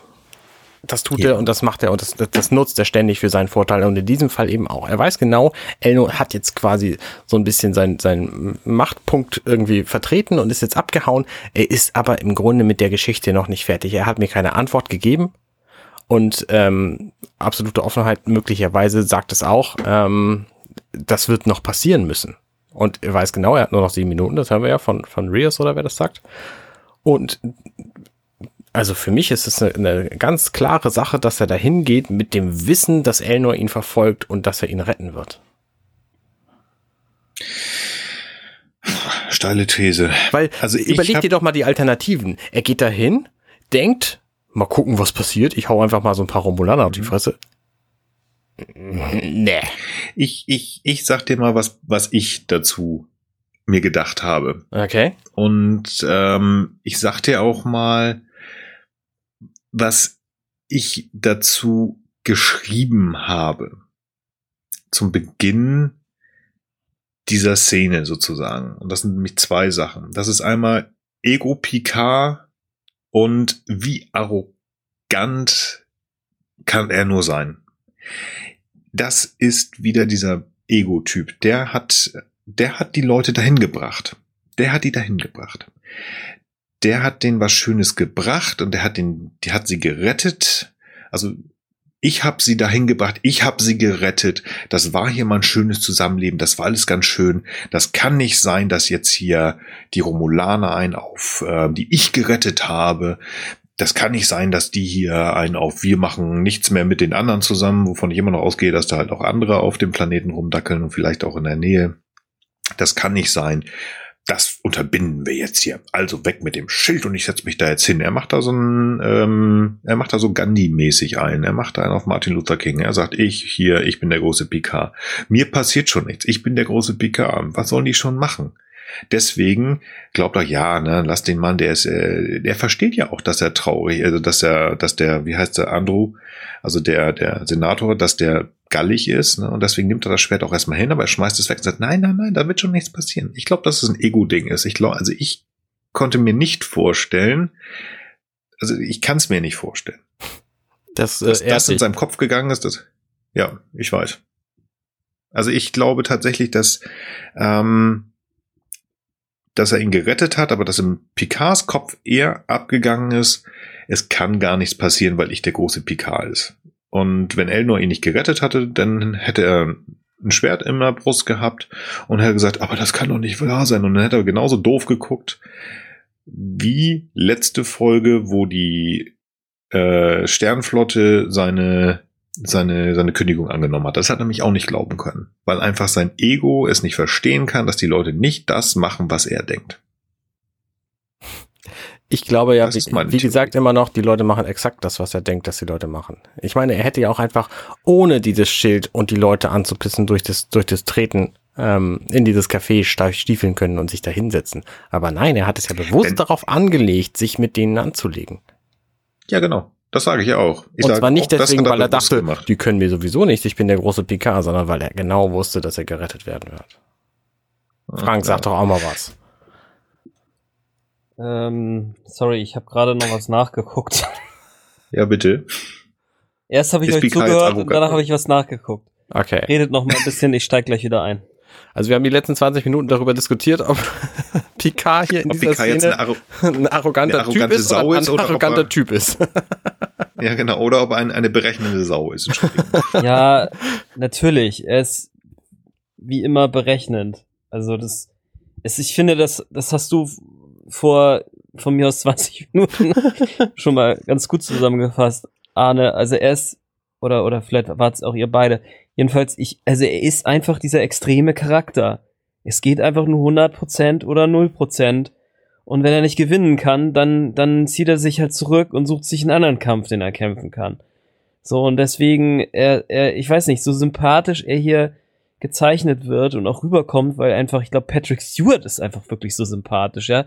Der kann diesen arroganten Knopf, also der hat sich da ja, weiß ich nicht, als junger Schauspieler und dann hatte er sieben Staffeln auch Zeit, sich da rein zu grooven. Aber hier ist es einfach so, der ist halt, das ist so ein netter Typ, dass das quasi so eine eigenartige Mischung gibt. Aber die Wirkung von dem, wie sich äh, Picard verhält, ist halt lupenreiner äh, Opportunismus, beziehungsweise nicht Opportunismus, sondern Manipulation. So. Also Ja. das ist so mein mein Gefühl so, ja. Also das äh, ganz, ganz eigenes, ganz, ganz eigenartiges Gefühl, weil ich ihn sehr sympathisch finde. Er lächelt viel, er ist so ein netter alter, ich, ich habe ja vorhin gesagt, Weihnachtsmann ohne Bart, aber Mhm. irgendwie Mhm. die Art und Weise, also man muss da echt am Ball bleiben, ja, dass man sich sozusagen von dieser Mimik, Gestik und den gelegentlichen Motivationsreden, den der Rios ja auch schon mokiert hat in der letzten Folge, da muss man, da muss man echt am Ball bleiben, dass man sich davon nicht unterbuttern oder verarschen lässt, ja, also da muss man echt aufpassen hier bei diesem Picard. Ich meine, er ist ja auf diesen Planeten gegangen, nicht mit dem Plan, alle zu retten oder sich irgendwie wieder gut zu stellen oder irgendeine Art von Reparation zu leisten, sondern er ist auf den Planeten gegangen mit dem Plan, einen Beschützer mitzunehmen. Also vielleicht ist er nicht davon ausgegangen, dass Elnor kommt und ihn rettet, sondern irgendeine andere Kovat Milat, aber von anderen wussten wir nichts, deswegen liegt einfach die Vermutung nahe, dass er Elnor mitnehmen wollte. Ich komme nicht drum hin zu vermuten, dass das einfach ein Plot von ihm ist, um mal wieder zu kriegen, was er will. Und das macht ihn mir nicht gerade sympathisch. Wie immer in solchen Da, Momenten. da bin ich ja bei dir. Da bin ich ja bei dir. Ich glaube halt nur, dass das, dass er sich auf der sicheren Seite fühlt, nur aufgrund seines Egos und nicht, dass er noch gedacht hat, auch der, den ich da, äh, also in dem Moment nicht gedacht hat, Elnor oder wer auch immer kommt noch. Aber das ist auch eigentlich egal. Die Rede danach finde ich gut und schwierig, die er danach hält. Das ist so eine Picard-Rede. Ähm, ich, mit der Rede kriegt der äh, Elnor ja auch. Ähm, aber es ist jetzt oh Gott, jetzt steht, es ist wieder, es ist ein schwieriges Bild, das die jetzt gerade aufgebaut haben. Ne? Picard wird uns so ein bisschen unsympathisch gerade dargestellt oder wir driften immer mehr ab, dass wir sagen, ja, also eigentlich möchte ich ihn ja lieb und toll finden, aber er ist so ein bisschen problematisch. Ähm, und ich hatte auch gedacht, bei dieser ganzen, bei dieser Rede, die er da führt, ähm, die ist eigentlich, also die wirkt auf erst auf den ersten Blick sehr ehrlich und ja, es tut mir leid und das hätte alles so nicht sein müssen und äh, auf gut Deutsch gesagt, ich verspreche euch, jetzt wird alles besser. Gut, das macht er nicht. Ich habe mal gedacht, es fehlt eigentlich jetzt noch ein Kniefall, ähm, den er ja vorher mal angesprochen hatte. Macht er natürlich nicht. Aber es ist ähm,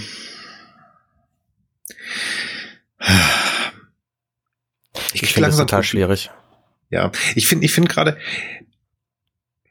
ich, nein, ich will das, ich will das äh, noch nicht vorwegnehmen. Also ich finde ihn schwierig. Punkt. So, Hm. lasst uns auf. Also was ich, äh, äh, ich weiß nicht, was ich, was ich auch nochmal so komisch finde, ist, dass es so eine gewisse Widersprüchlichkeit daran gibt, wie Picard so seine Crew-Auswahl tätigt, finde ich. Also er hat ja mal, ganz am Anfang ist ja uns mal so als Begründung genannt worden dafür, dass er Jordi, Worf äh, und Riker nicht fragen kann für diese Mission, weil sie es ja in einem Wimpernschlag für ihn täten und er es deswegen nicht tun könnte, weil er niemanden gefährden dürfte, der, äh, der, der, der, den er lieb hat, sozusagen, ne? So, also Mhm. es sind ja im Grunde schon so alles so Second Grade Leute, so, das ist so, so ein Mhm. bisschen so ist die, die, die, die Sub, der Subtext davon, ja? Und gleichzeitig ist die, äh, ist die, ist die, ist die Musiker hier die, die, der beste Fit, den es überhaupt bisher eigentlich gab. Und der Elnor ist noch sozusagen sein Ziehsohn oder so, Mhm. ja. Und der, den kann man ja mal jetzt hier so, äh, ich sag mal so als Kanonenfutter mal mitnehmen, ja. Also ich meine, so ist es vielleicht nicht gemeint, aber es unterstützt für mich noch weiter, worüber wir die ganze Zeit geredet haben. Also Picard rechnet sich das jetzt mal einfach so alles aus, wie das eben für ihn so am besten funktioniert und ich meine, vielleicht hat er auch einfach keinen Bock auf die Oldtimer. Ich meine, wir wissen ja auch von Sir Patrick Stewart, dass er einfach keine Lust hatte, nochmal äh, TNG noch neu aufzulegen. Ne? Also das ist sicherlich die offizielle Erklärung, aber es spricht nicht so sehr für ihn. Ja, aber genau das Wieder ist doch, nicht, ne? das, eigentlich passt es doch genau Ja. das. Er braucht Leute, denen er vertrauen kann, die gut in ihrem Job sind und das sind die beiden. Ja. Aber auf der anderen Seite, Mhm. Raffi hasst ihn, das weiß er und Elnor, ähm, gut, das war. Zufall, weil das ist Zufall, dass er das ist, aber er Ja. merkt auch, okay, der findet mich auch doof, also pff, nimmt er ihn wirklich nur als, ähm, als, als Koat Milat, als Kalan Kai. Wenn er drauf geht, ist halt so. Er sucht doch wirklich Leute, die ähm, sterben. Ich sterbe sowieso, ist alles wurscht. Also, ja, sehr schwierig. Also auch gerade die nächste Szene auf der La Sirena, wie er ihn anfährt. Das ist ja nicht mal mehr. Ich bin noch ein, ein Stück vorher. Ich fand, ich Ja. war sehr, sehr überrascht, dass dieser ähm, Romulaner A umgebracht wird und B so plastisch umgebracht wird. Ja, allerdings, ja. Das hat mich überrascht, weil wir so viel Gewalt in dieser Szene, ähm, also so viel, so viel offen gezeigte Gewalt bislang nicht gesehen hatten. Nach der Serie, über die wir nicht mehr sprechen, hat mich das tatsächlich nicht gewundert. Ich habe gehofft, dass es hier anders wäre. Es ist zu düster. Also da habe ich schon mit gerechnet, Ben schon. Und die Art und Weise, wie das macht Sinn bei einer, bei einer Kriegernonnen, ähm, Sekte, die sich einem Schwert vertan. Also deswegen sage ich ja Highlander-mäßig. Ähm, auf der anderen Seite hat Frakes es auch so gut ge äh, geschossen, dass du nicht viel wirklich Blutiges siehst. Das ist richtig, einmal so ein ja, bisschen ja. am Hals. Ja, ja, also stimmt. es ist gut gemacht, es ist brutal, aber es zei ähm, zeigt uns halt, okay, die sind effektiv, die sind gut, die machen Schmerz, äh, schmerzlos und kurz. Das muss man mal sagen. Also das ist eine gute äh, Reaktion. Also da bist du tot, bevor du es merkst. Ähm, ja, ähm, auf der anderen Seite, wie häufig wurde bitte in TNG irgendjemand desintegriert? Ja, gut, ja, ja, ja, ist Also gut. von daher, ich, ich finde, es passt. Ich finde, es passt. Okay. Nächste Szene finde ich schwierig, weil Ja. hier haben wir den Moment, Picard weiß, er hat gewonnen, Elnor ist jetzt sein Mann. Und das Erste, was er macht, ist den richtig zusammenfalten. Also das ist nicht mein Captain, der irgendwie sagt, so hier, das war doof und äh, du befolgst meine Befehle. Er macht ihn richtig zur Sau. Und sagt ihm, du befolgst meine Befehle. Ich, ja, ja, ja, okay. Ich würde trotzdem auch gerne nochmal die Szene besprechen, wo Picard äh, in, in, in die Kneipe geht und dieses Romulaner-Schild wegmacht, weil ich finde, die ist auch aus multiplen Gründen wichtig. Aber wenn ihr findet, dass die Kontinuität jetzt erstmal dadurch gegeben ist, dass ihr das weitererzählt, was ihr gerade macht, dann, dann will ich euch da auch nicht aufhalten, weil natürlich hängen diese beiden Stücke ja zusammen. Wir waren da schon. Was wolltest du sagen? Okay, also ich wollte sagen, dass äh, zum einen hat es ja diesen, diese politische Dimension, ne, dass er da dieses äh, Schild halt abhängt und sich da trotzdem hinsetzt.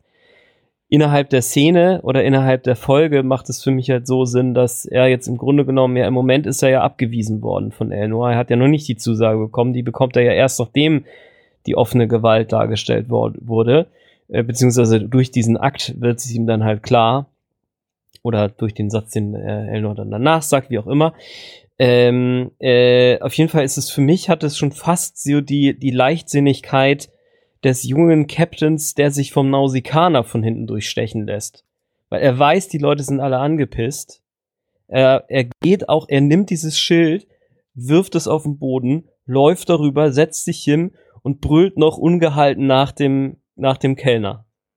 Also, das ist so krass, also meines Erachtens wirklich, also, der hätte, der hätte genau das, also die Reaktion, die da gekommen ist, halt von dem ehemaligen äh, ähm, äh, romulanischen Senator, das ist einfach sowas von klar, dass das passiert. Und aus meiner Sicht, da hätte er locker sein zweites künstliches Herz bekommen können, ja, wenn er nicht zufällig äh, doch Elnor im Rücken gehabt hätte.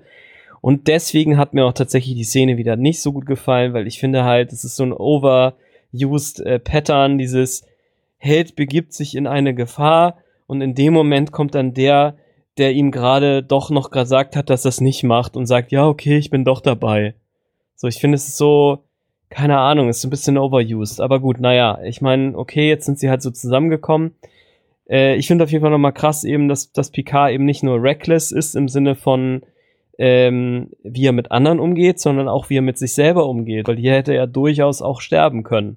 Wenn Elnor gesagt hätte, ja, pff, was weiß ich, was der Captain da jetzt vorhat, ja, mir doch egal. Ich hänge jetzt hier mit den Mädels im Kloster weiter ab, ja, hätte er auch machen können. So, und ähm, das, also das mal einmal als Kommentar und ein etwas weniger äh, ähm, enthusiastischer oder, oder engagierter Kommentar noch. Äh, fällt euch das eigentlich auch auf, dass es auf einmal auch bei den Romulanern so viele Rassen gibt? Oder gab es das schon immer? Also ich hatte bisher den Eindruck, die haben halt alle nur diesen aschfahlen grünen Hautton, der so ein bisschen ungesund aussieht, aber das ist jetzt äh, äh, schwarze, weiße und auch noch asiatischer aussehende Romulaner gibt, als es Romulaner sonst aussahen. Äh, das, das ist mir bisher vorher nicht so aufgefallen. Das fällt mir sehr in dieser Kneipenszene auf. Ich fange mal an. Ich fange mal mit dem letzten an. Ähm, dass es verschiedene ähm, verschiedene Romulaner gibt. Ähm, das Also verschiedene jetzt- Haut. Also ist nicht Bitte? Remaner versus Nein, nein. Romulaner, ja? Ähm, ich ich glaube, dass es verschiedene Hautfarben gibt. Da bin ich tatsächlich nicht sicher, ob das schon mal gezeigt worden ist. Das weiß ich wirklich nicht. Aber in der heutigen Zeit macht das Sinn, da so zu drehen. Dass es die verschiedenen Unterspezies innerhalb der, der Romulaner gibt, das war ja eine große Diskussion, weil die Romulaner in den verschiedenen Serien, selbst in TNG, immer wieder unterschiedlich dargestellt worden sind. Ob jetzt nun mit, äh, mit äh, hier Weste stillen Würsten, ohne Stirn, Stirnwülste. Da haben sie ja letzte Folge drauf angesprochen, dass denn die mit den bisschen ausgeprägt sind, dass die aus, dass das die Nordländer sind. Und ich denke einfach, dass, pff, ja, also um es einfach ins, ins 21. Jahrhundert zu holen, hat man gesagt, so komm, pass mal auf, wir machen halt nicht nur hier Mhm. den äh, griechischen Gott Andreas Katsoulas, sondern wir machen. Ja, ich halt habe doch überhaupt nichts dagegen, nicht, dass ihr das falsch Nee, versteht. Mir ist das äh, nur nee, aufgefallen. nee, also also ich- Ich, ich weiß es nicht, aber ich, ich finde es tatsächlich auch ganz schön, gerade weil sie halt auch diese verschiedenen ähm, Unterspezies in den Romulanern endlich mal erklärt haben und gesagt haben, ja, die gibt's alle. Finde ich schön. mhm. Zu der anderen Geschichte finde ich ganz witzig. Guten Morgen, dass du wach geworden bist. Da hatten wir, Arne und ich ja vorhin drüber gesprochen. Das geht ja, was du jetzt gesagt hast, so ein bisschen in die Richtung, was ich sage. Wenn das, ähm, Wieso habe ich das denn verpasst? Ich verstehe es einfach nicht. Na, Du hast einfach man, kurz man kann ja auch mal ein Nickerchen. Ja, Genau, mal ein kleines Pardon. Nickerchen zwischendurch ist ja gar kein Ja. Problem. Das zurück. geht in die Richtung, in die Richtung, was ich halt gesagt habe. Okay. Das ist sein Ego. Das war ja auch damals bei den, ähm, bei Tapestry, in der, ähm, als, als, er, als er da sein Herz verloren hat. Mhm. Das war ja auch sein Ego. Gut, also Okay, wir wissen es noch ein bisschen anders, aber das, äh, das passt schon. Also. Interessante Szene, auf jeden Fall. Auf jeden Fall. Ja, sehr gut. Und am Ende haben wir eigentlich nur noch, oh nee, wir haben ja tatsächlich noch zwei Sachen. Mhm. Ich wollte den Bockkubus schon wieder überspringen. Oh, verdammt. Immer dieser Bockos. Immer der Bockkubus. Ja. Das ist Narissa, die ihren Bruder ganz, ganz mächtig unter Druck setzt. Spannend finde ich, dass hier rauskommt, dass er ganz offensichtlich irgendwie so eine Art, ja, wie heißt das, ähm, Experte für Androiden zu sein scheint und wirklich, oder zumindest sehr obsessiv mit diesem Thema umgeht. Also er scheint eine treibende Kraft zu sein und sie ist eigentlich eher so, komm hier, weg, weg, weg. Aber er hat ein sehr, sehr großes Wohl, sehr, sehr großes Problem mit. Aber ja, ich fand halt nur, deswegen habe ich es ja, glaube ich, in der Zusammenfassung auch gesagt, es kam mir so ein bisschen als kalte Engel vor. Die ist echt so ein bisschen krass drauf, die liebe äh, Narissa. Legt sich zu ihm ins Bett, wirkt ihn da rum. Also das ist schon so ein bisschen pseudo-erotisch, was da zwischen den beiden abgeht. Mhm. Ja, das sehe ich auch so. Weiß auch noch nicht so ganz, was ich davon halten soll. Ich finde dieses Gewürge total eigenartig, ehrlich gesagt. Warum lässt er das mit sich machen? Er ist doch nicht schwächer als sie, oder? Ich Also ich fand es auch nicht überzeugend gemacht. Nee, überhaupt nicht. ich glaube, noch immer, das habe ich ja gesagt, er hatte, also vielleicht ist das ja auch gelogen gewesen, aber vielleicht ist das mit seinem Bruder ja doch. Aber auf jeden Fall, das hat man ja auch das erste Mal, wo sie, also nicht, wo sie als äh, Lieutenant Rizzo, als Hologramm auf den Bokkubus kam, sondern wo sie endlich ihre Ohren wieder hat, da hat sie ihm doch schon halb noch so auf den Popo gehauen. Ich, eben warum auch immer, sie ist vielleicht die ältere oder irgendwas hat sie gemacht, Das wenn da der auch, Bruder ja. war. Irgendwas ist, sie scheint die Macht über ihn zu haben und er hat aus welchen Gründen auch immer, vielleicht ja auch wegen, ich meine, Entschuldigung, der ist der Depremo, ja. Vielleicht hat er auch deswegen einfach nicht die Kraft, die Lust oder whatever, um sich gegen seine Schwester, ähm, ja, zu stellen. Ich habe keine Ahnung. Ich hatte in meinem Kopf irgendwann schon mal, vielleicht sind die beiden ja die Kinder von ähm, Commander Tomalak. Und der hat gesagt, hier, Narissa, du bist die ältere, du passt auf deinen kleinen Bruder oder deinen kleinen Bruder auf. Keine Ahnung, ich weiß es nicht. Mhm. Also es ist schon echt komisch und creepy, die Szene. Ganz kurz mal eine Frage. Er fummelt da irgendwie an seinem Anhänger rum. Was ist das für ein Ja. Ding? Wissen wir das? Wir haben ihn mehrfach gesehen. Ich glaube, es ist einfach Wo nur bist so du gerade? In welcher Minute? Stift. Ähm, Ah, 38, 38 50. ja, 38, nee, 39, 25 Okay. oder, oder 20 und dann voll, also genau genommen das, Gef ja doch, dass er daran rumnestelt, ist tatsächlich, wo du gesagt hast, ja, Ja. genau. Genau, man sieht das Ding halt nur da, wo die, die, die Zeit, die ich dann gesagt, genannt hatte. Was ich mich nur jetzt gerade nochmal wieder fragte, weil ich, ich, ich finde einfach diese, diese Parallelität zwischen dem, dass wir, also so ist die Geschichte ja momentan gesponnen, wir über Soji und Dash relativ wenig wissen, außer dass sie möglicherweise von Maddox sind, dass sie in Paaren entstehen, dass sie irgendwas mit Data zu tun haben. Okay, aber was sie jetzt genau sollen, was sie da auf dem Kubus macht, keiner weiß es. So, und diesen, und, und, und Narek, von dem wiederum weiß man halt nur, dass er irgendwie dahin ist, um sie zu observieren. Und über den weiß man nichts, weil es halt geheim ist. Oder so wird es uns erzählt. Und ich frage mich nur, weil der jetzt auch so einen komischen Anhänger hat und ähm, keine Ahnung, also ob die, ob die, äh, ob die, ob, ob, ob die, ob die Romulaner nicht irgendwie, ach, ich weiß es auch nicht. Also ich finde es halt irgendwie, naja, vielleicht muss ich noch Sag mal Gedanken. Also als ob er sozusagen auch ein, äh, ein Klon ist. Ja, genau. Das habe ich nämlich auch gerade gedacht. In dieser Szene ist es, habe ich zum ersten Mal darüber nachgedacht. Weißt du, ob, ob die, ob die äh, Jad Wasch irgendwie um diese, ne also das vielleicht sogar äh, ist, ist eben so eine zwiegespaltene, ähm, äh, äh, la, also ähm, so eine zwiegespaltene Perspektive auf synthetisches Leben gibt. Also man darf es sozusagen nicht haben oder äh, es, ist, es soll sozusagen nicht Free Range sein. Es kann, kann keinen unrestricted Access geben, ne, so wie wir heute frei mit Technologien in jeglicher Form so umgehen, ne? sondern nur die halten sich sozusagen vor, für spezielle Fälle diese ähm, Synths zu benutzen und manche davon rasten eben manchmal auch aus und deswegen ist es auch so wichtig, dass sie eigentlich nicht in der Kultur drin sind und keine Ahnung, ich spinne jetzt mir gerade irgendwas zusammen, Mhm. aber irgendwie habe ich den Eindruck, dass er darauf angesetzt wird und er hat ja auch einen Bruder, der verloren ist. Also er hat auch einen Bruder, der tot ist aus irgendwelchen ungeklärten Gründen. Genau. Während Soji hat eine Schwester, die tot ist, die nach diesem komischen romulanischen Mythos, was ja offensichtlich angeblich auch passieren soll, ne, dass die, die eine muss halt tot sein und die andere ist, bist du die eine, die tot ist oder die noch stirbt oder die, die noch lebt, bla bla bla. Und er ist offensichtlich ja auch der, der noch lebt. Also es ist so, es läuft auf so eine komische, auf so eine komische Überschneidung hin. Und dass er sich dann auch ja mit ihr so, dass er ja doch mit ihr fraternisiert, mehr als nur jetzt die, die Manipulationsebene. Zumindest ist das sehr das, was ich so als Vibes spüre. Ja, ob es am Ende so durchgezogen wird, weiß ich natürlich auch nicht, aber das ist, was bei mir im Moment so ankommt. Aber jetzt lasse ich dich auch mal was sagen, Arne.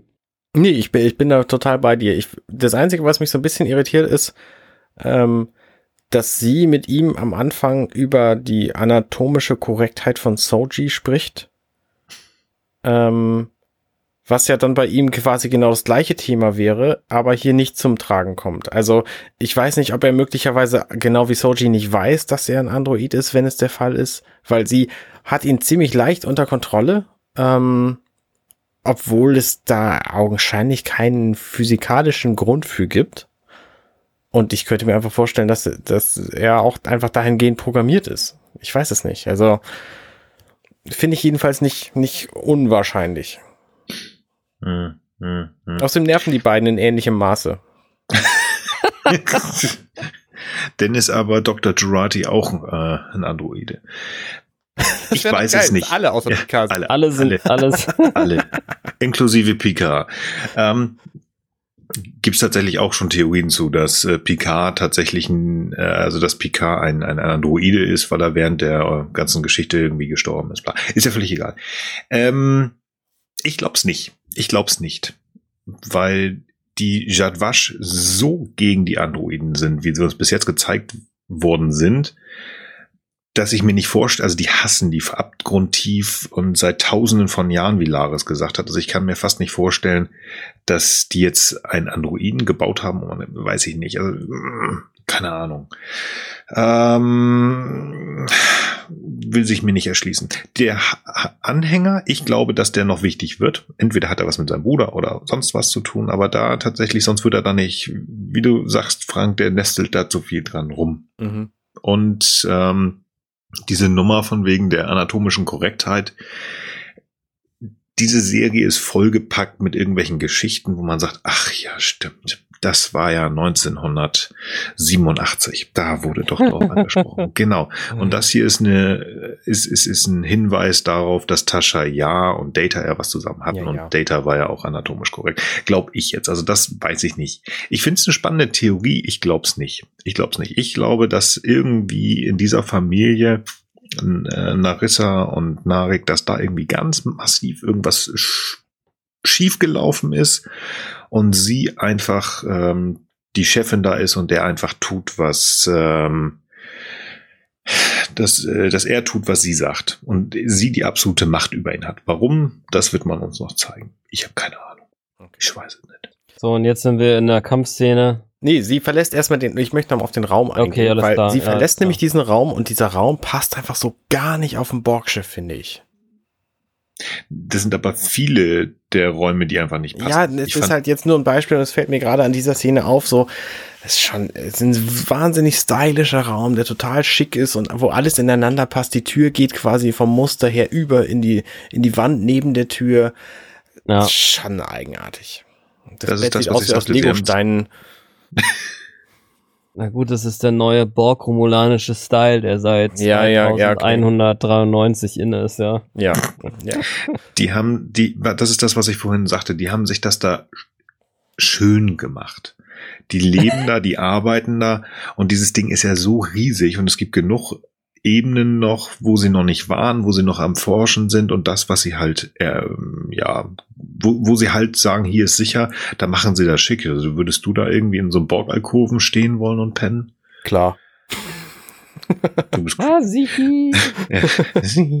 ähm, das ist das, aber das stimmt schon. Es ist ein zu dem, was wir kennen und was wir in Teilen auch schon gesehen haben, passt das nicht. Aber ich glaube einfach, ich würde man würde es ja auch versuchen, wenn du irgendwo Ja, natürlich. übergangsweise bist, dir das einigermaßen schön zu machen. Aber es ist ein krasser Bruch, definitiv.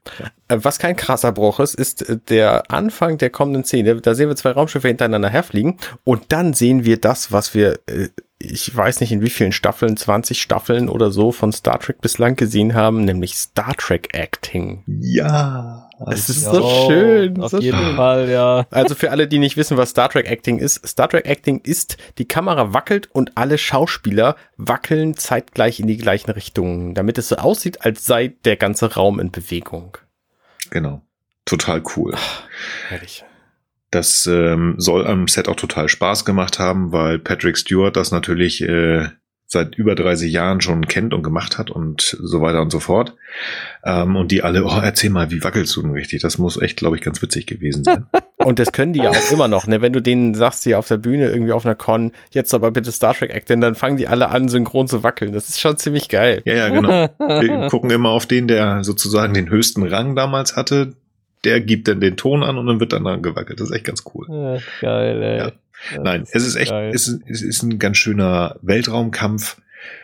Ich, ich mag den Bird of Prey. Ich finde den schön, dass sie eins, dieses, äh, wirklich ein richtig, richtig altes Schiff genommen haben, das natürlich sehr modern hier sitzt, mit Fenstern und allem drum und dran. Also es ist echt ganz cool. Ähm, ja, sie werden gerettet. Ich finde es so ein bisschen schade, dass man das Schiff hier noch nicht so richtig sieht.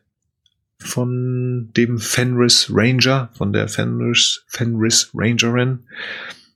Ich finde so ein bisschen spaßig hier diesen, dieses Zusammenarbeit zwischen Raffi, Rios und Picard. Wer ist hier die, die, also Raffi ist ja halt hier so ein bisschen, äh, die da sagt so hier, da ruft jemand und äh, wir können ja beamen und so weiter und so fort. Und äh, Rios und Patrick Stewart, beziehungsweise Jean-Luc Picard, die spielen so ein bisschen, wer ist hier der Captain? Finde ich Mhm. ganz niedlich. Mhm. Das ist halt so ganz lustig gemacht.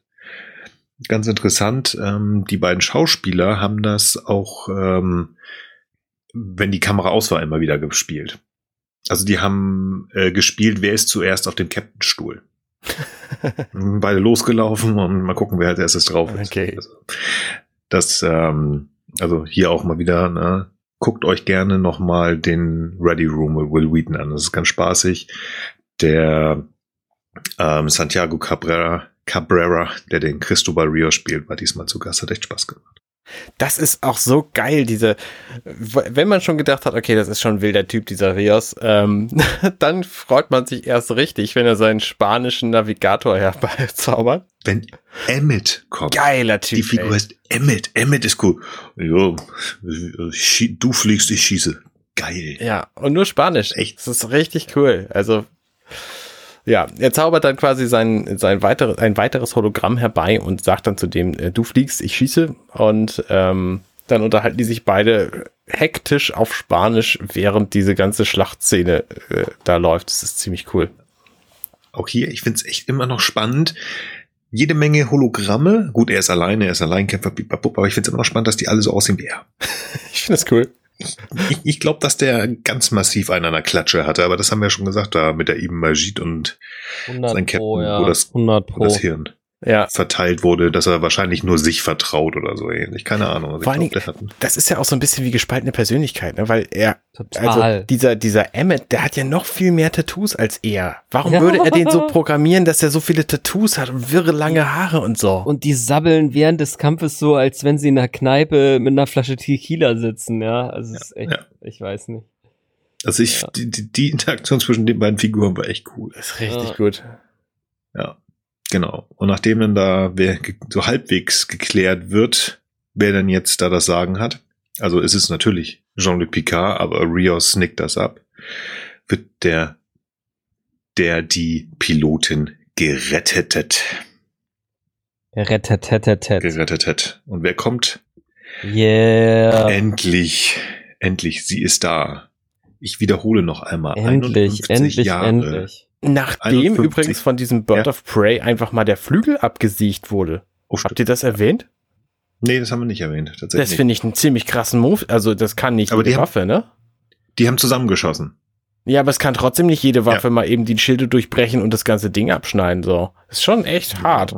Ja. Aber ich gehe davon aus, nachdem wir jetzt ja gesagt haben, ne, wie gesagt, Schauspielerin Jerry Ryan, 51 Jahre, hat sich fast nicht verändert. Also die Frau sieht echt noch sehr, sehr gut aus. Das heißt, Seven of Nine ist an Bord. Wenn die vielleicht ihre Box-Skills genutzt hat, um da ihren Phaser ein bisschen baugtechnisch hoch zu tunen oder so, vielleicht, weiß ich nicht. Aber das ist echt eine krasse Szene gewesen, ja. Der ist, der hat ein Problem, der K. Kanter. Ja. Mit seinem Flügelchen da jetzt. Ja. Ja. Und dann kommt echt der Spruch der Folge. Sie schulden mir ein Schiff Picard. ja. Ganz Ja, trocken, ganz cool. Und jetzt mach ich die Augen zu. Zack, es wird schwarz und die Folge ist beendet. Ja. Ja. Haben wir noch was zu sagen? Nö, ne? Das ist ja eigentlich Cliffhanger. Müssen wir warten, wie es in zwei Wochen weitergeht. Lieblingsszene und meist, äh, meist ver verhöhnte Fa Szene. Fazit. Ja, Fazit. Fazit. Fazit. Ich, ich würde gerne diesmal anfangen. Fang an. So wie Frank das ganz häufig sagt, das ist echt ganz spaßig, wenn man, wenn wir das besprechen. Also ich werde tatsächlich, ich habe hier eine Lieblingsszene nachher stehen, ist, die werde ich nicht nehmen. Ich, ich find's total cool. Es hat mir einen riesen Spaß gemacht und, und ähm, Arne hat's mal gesagt, weil ich die echt problematisch finde oder Szenen finde. Ähm, und Arne sagte zu mir, guck die noch ein, zwei Mal mehr. Das habe ich getan und ich finde die cool. Aber ich kann gar nicht so ganz genau sagen, warum. Denn es gibt viele Sachen, die mich sehr stören. Mhm. Mich hat das, mich stört das noch immer, dass ich nicht weiß, wer K. Kanter ist, aber das ist eine Kleinigkeit, ein Privatding.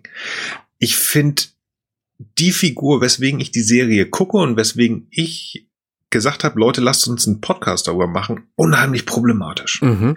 Ich finde Jean-Luc Picard unheimlich problematisch, weil er für mich das ist, was ich ja auch in äh, First Contact so angekreidet habe. Er ist ein unheimliches, entschuldigt jetzt bitte den Ausdruck, ein, ein Ego-Arschloch.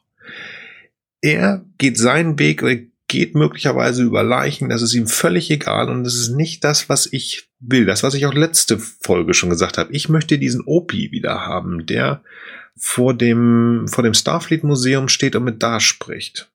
Mhm. Und das habe ich immer noch im Kopf. Und, ich, und es gibt diese Szenen, wo er da ist. Ob er das wirklich nur nur nur aus Berechnung macht, wie zum Beispiel in dieser Szene kurz nach, ähm, nachdem der Senator von äh, Elnor enthauptet worden ist und er sich entschuldigt. Ich ich bin ein Gutmensch und ich glaube in dem Moment, dass er ganz schnell arbeitet und dass er diese Entschuldigung, die er da genannt hat, dass er die auch ernst meint.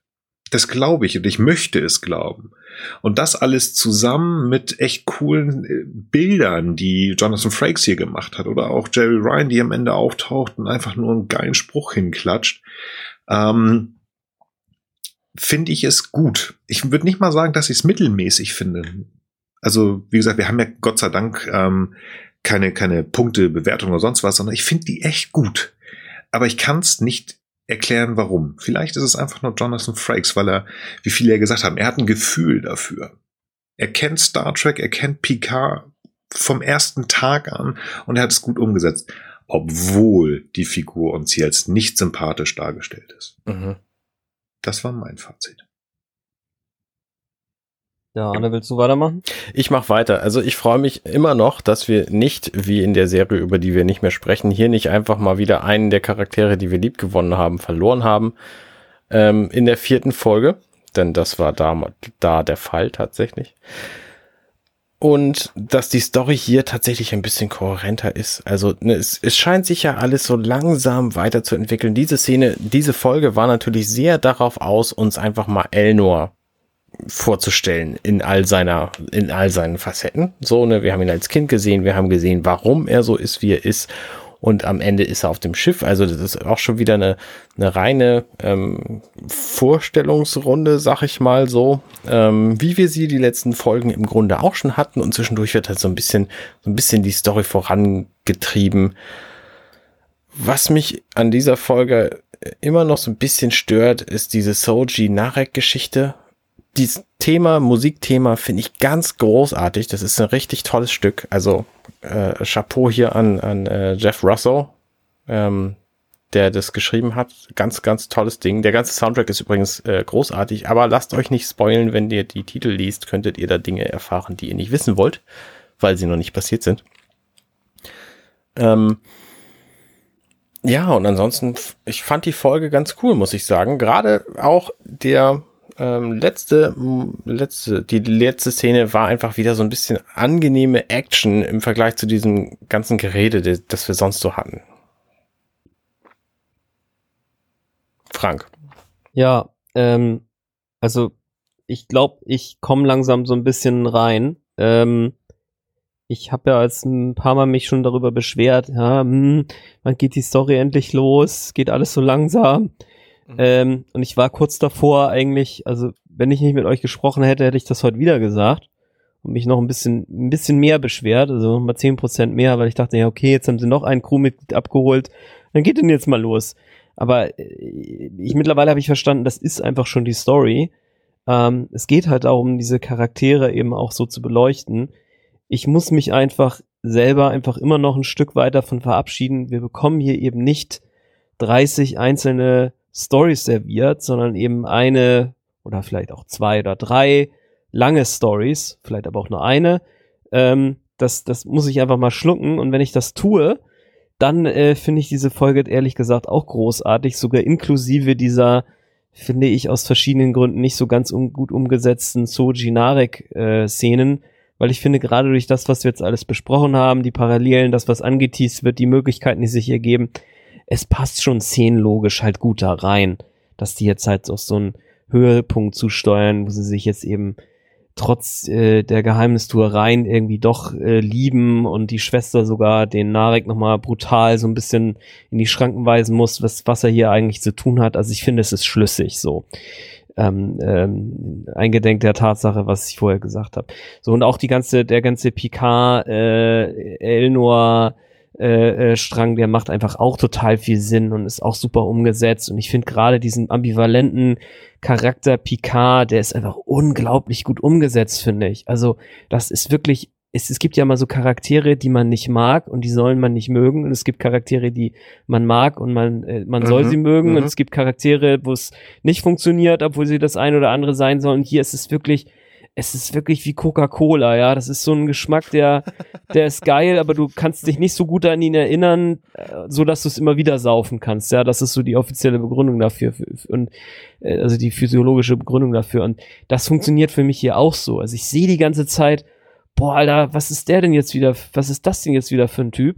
Und dann, während er einen Satz sagt, wo ich weiß, dass es auch manipulativ ist, hat gleichzeitig die Ebene, boah, Alter, das ist einfach, das ist einfach wirklich der, der Leader-Type Picasso, ja. Der, der, der manipuliert zwar auch, aber er tut es halt letztlich für einen Zweck, von dem zumindest er glaubt, dass er ein guter ist. Es geht jetzt nicht nur darum zu sagen, oh ja, ich will jetzt hier mal irgendwie was für mich machen, ja. Also wie so manche nicht näher genannte, genannte Führer unserer Welt gerade so, ne, wo man sich so ein bisschen fragt, was machen die eigentlich? Mhm. Das finde ich scheint schon hier so irgendwie durch und ich finde es ist auch wohlgewichtet, so dieses Schöne auf dem Planeten am Anfang, danach dann etwas gruseliger mit dem Segregation-Konflikt äh, äh, dann und das hat das diesen, diesen Konflikt mit Elnor, der sich dann letztlich dann auflöst und diese Szene am Ende, diese super CGI-Szene mit dem Knaller, dass dann Seven of Nine dabei ist. Also ich fand die Folge tatsächlich ziemlich großartig.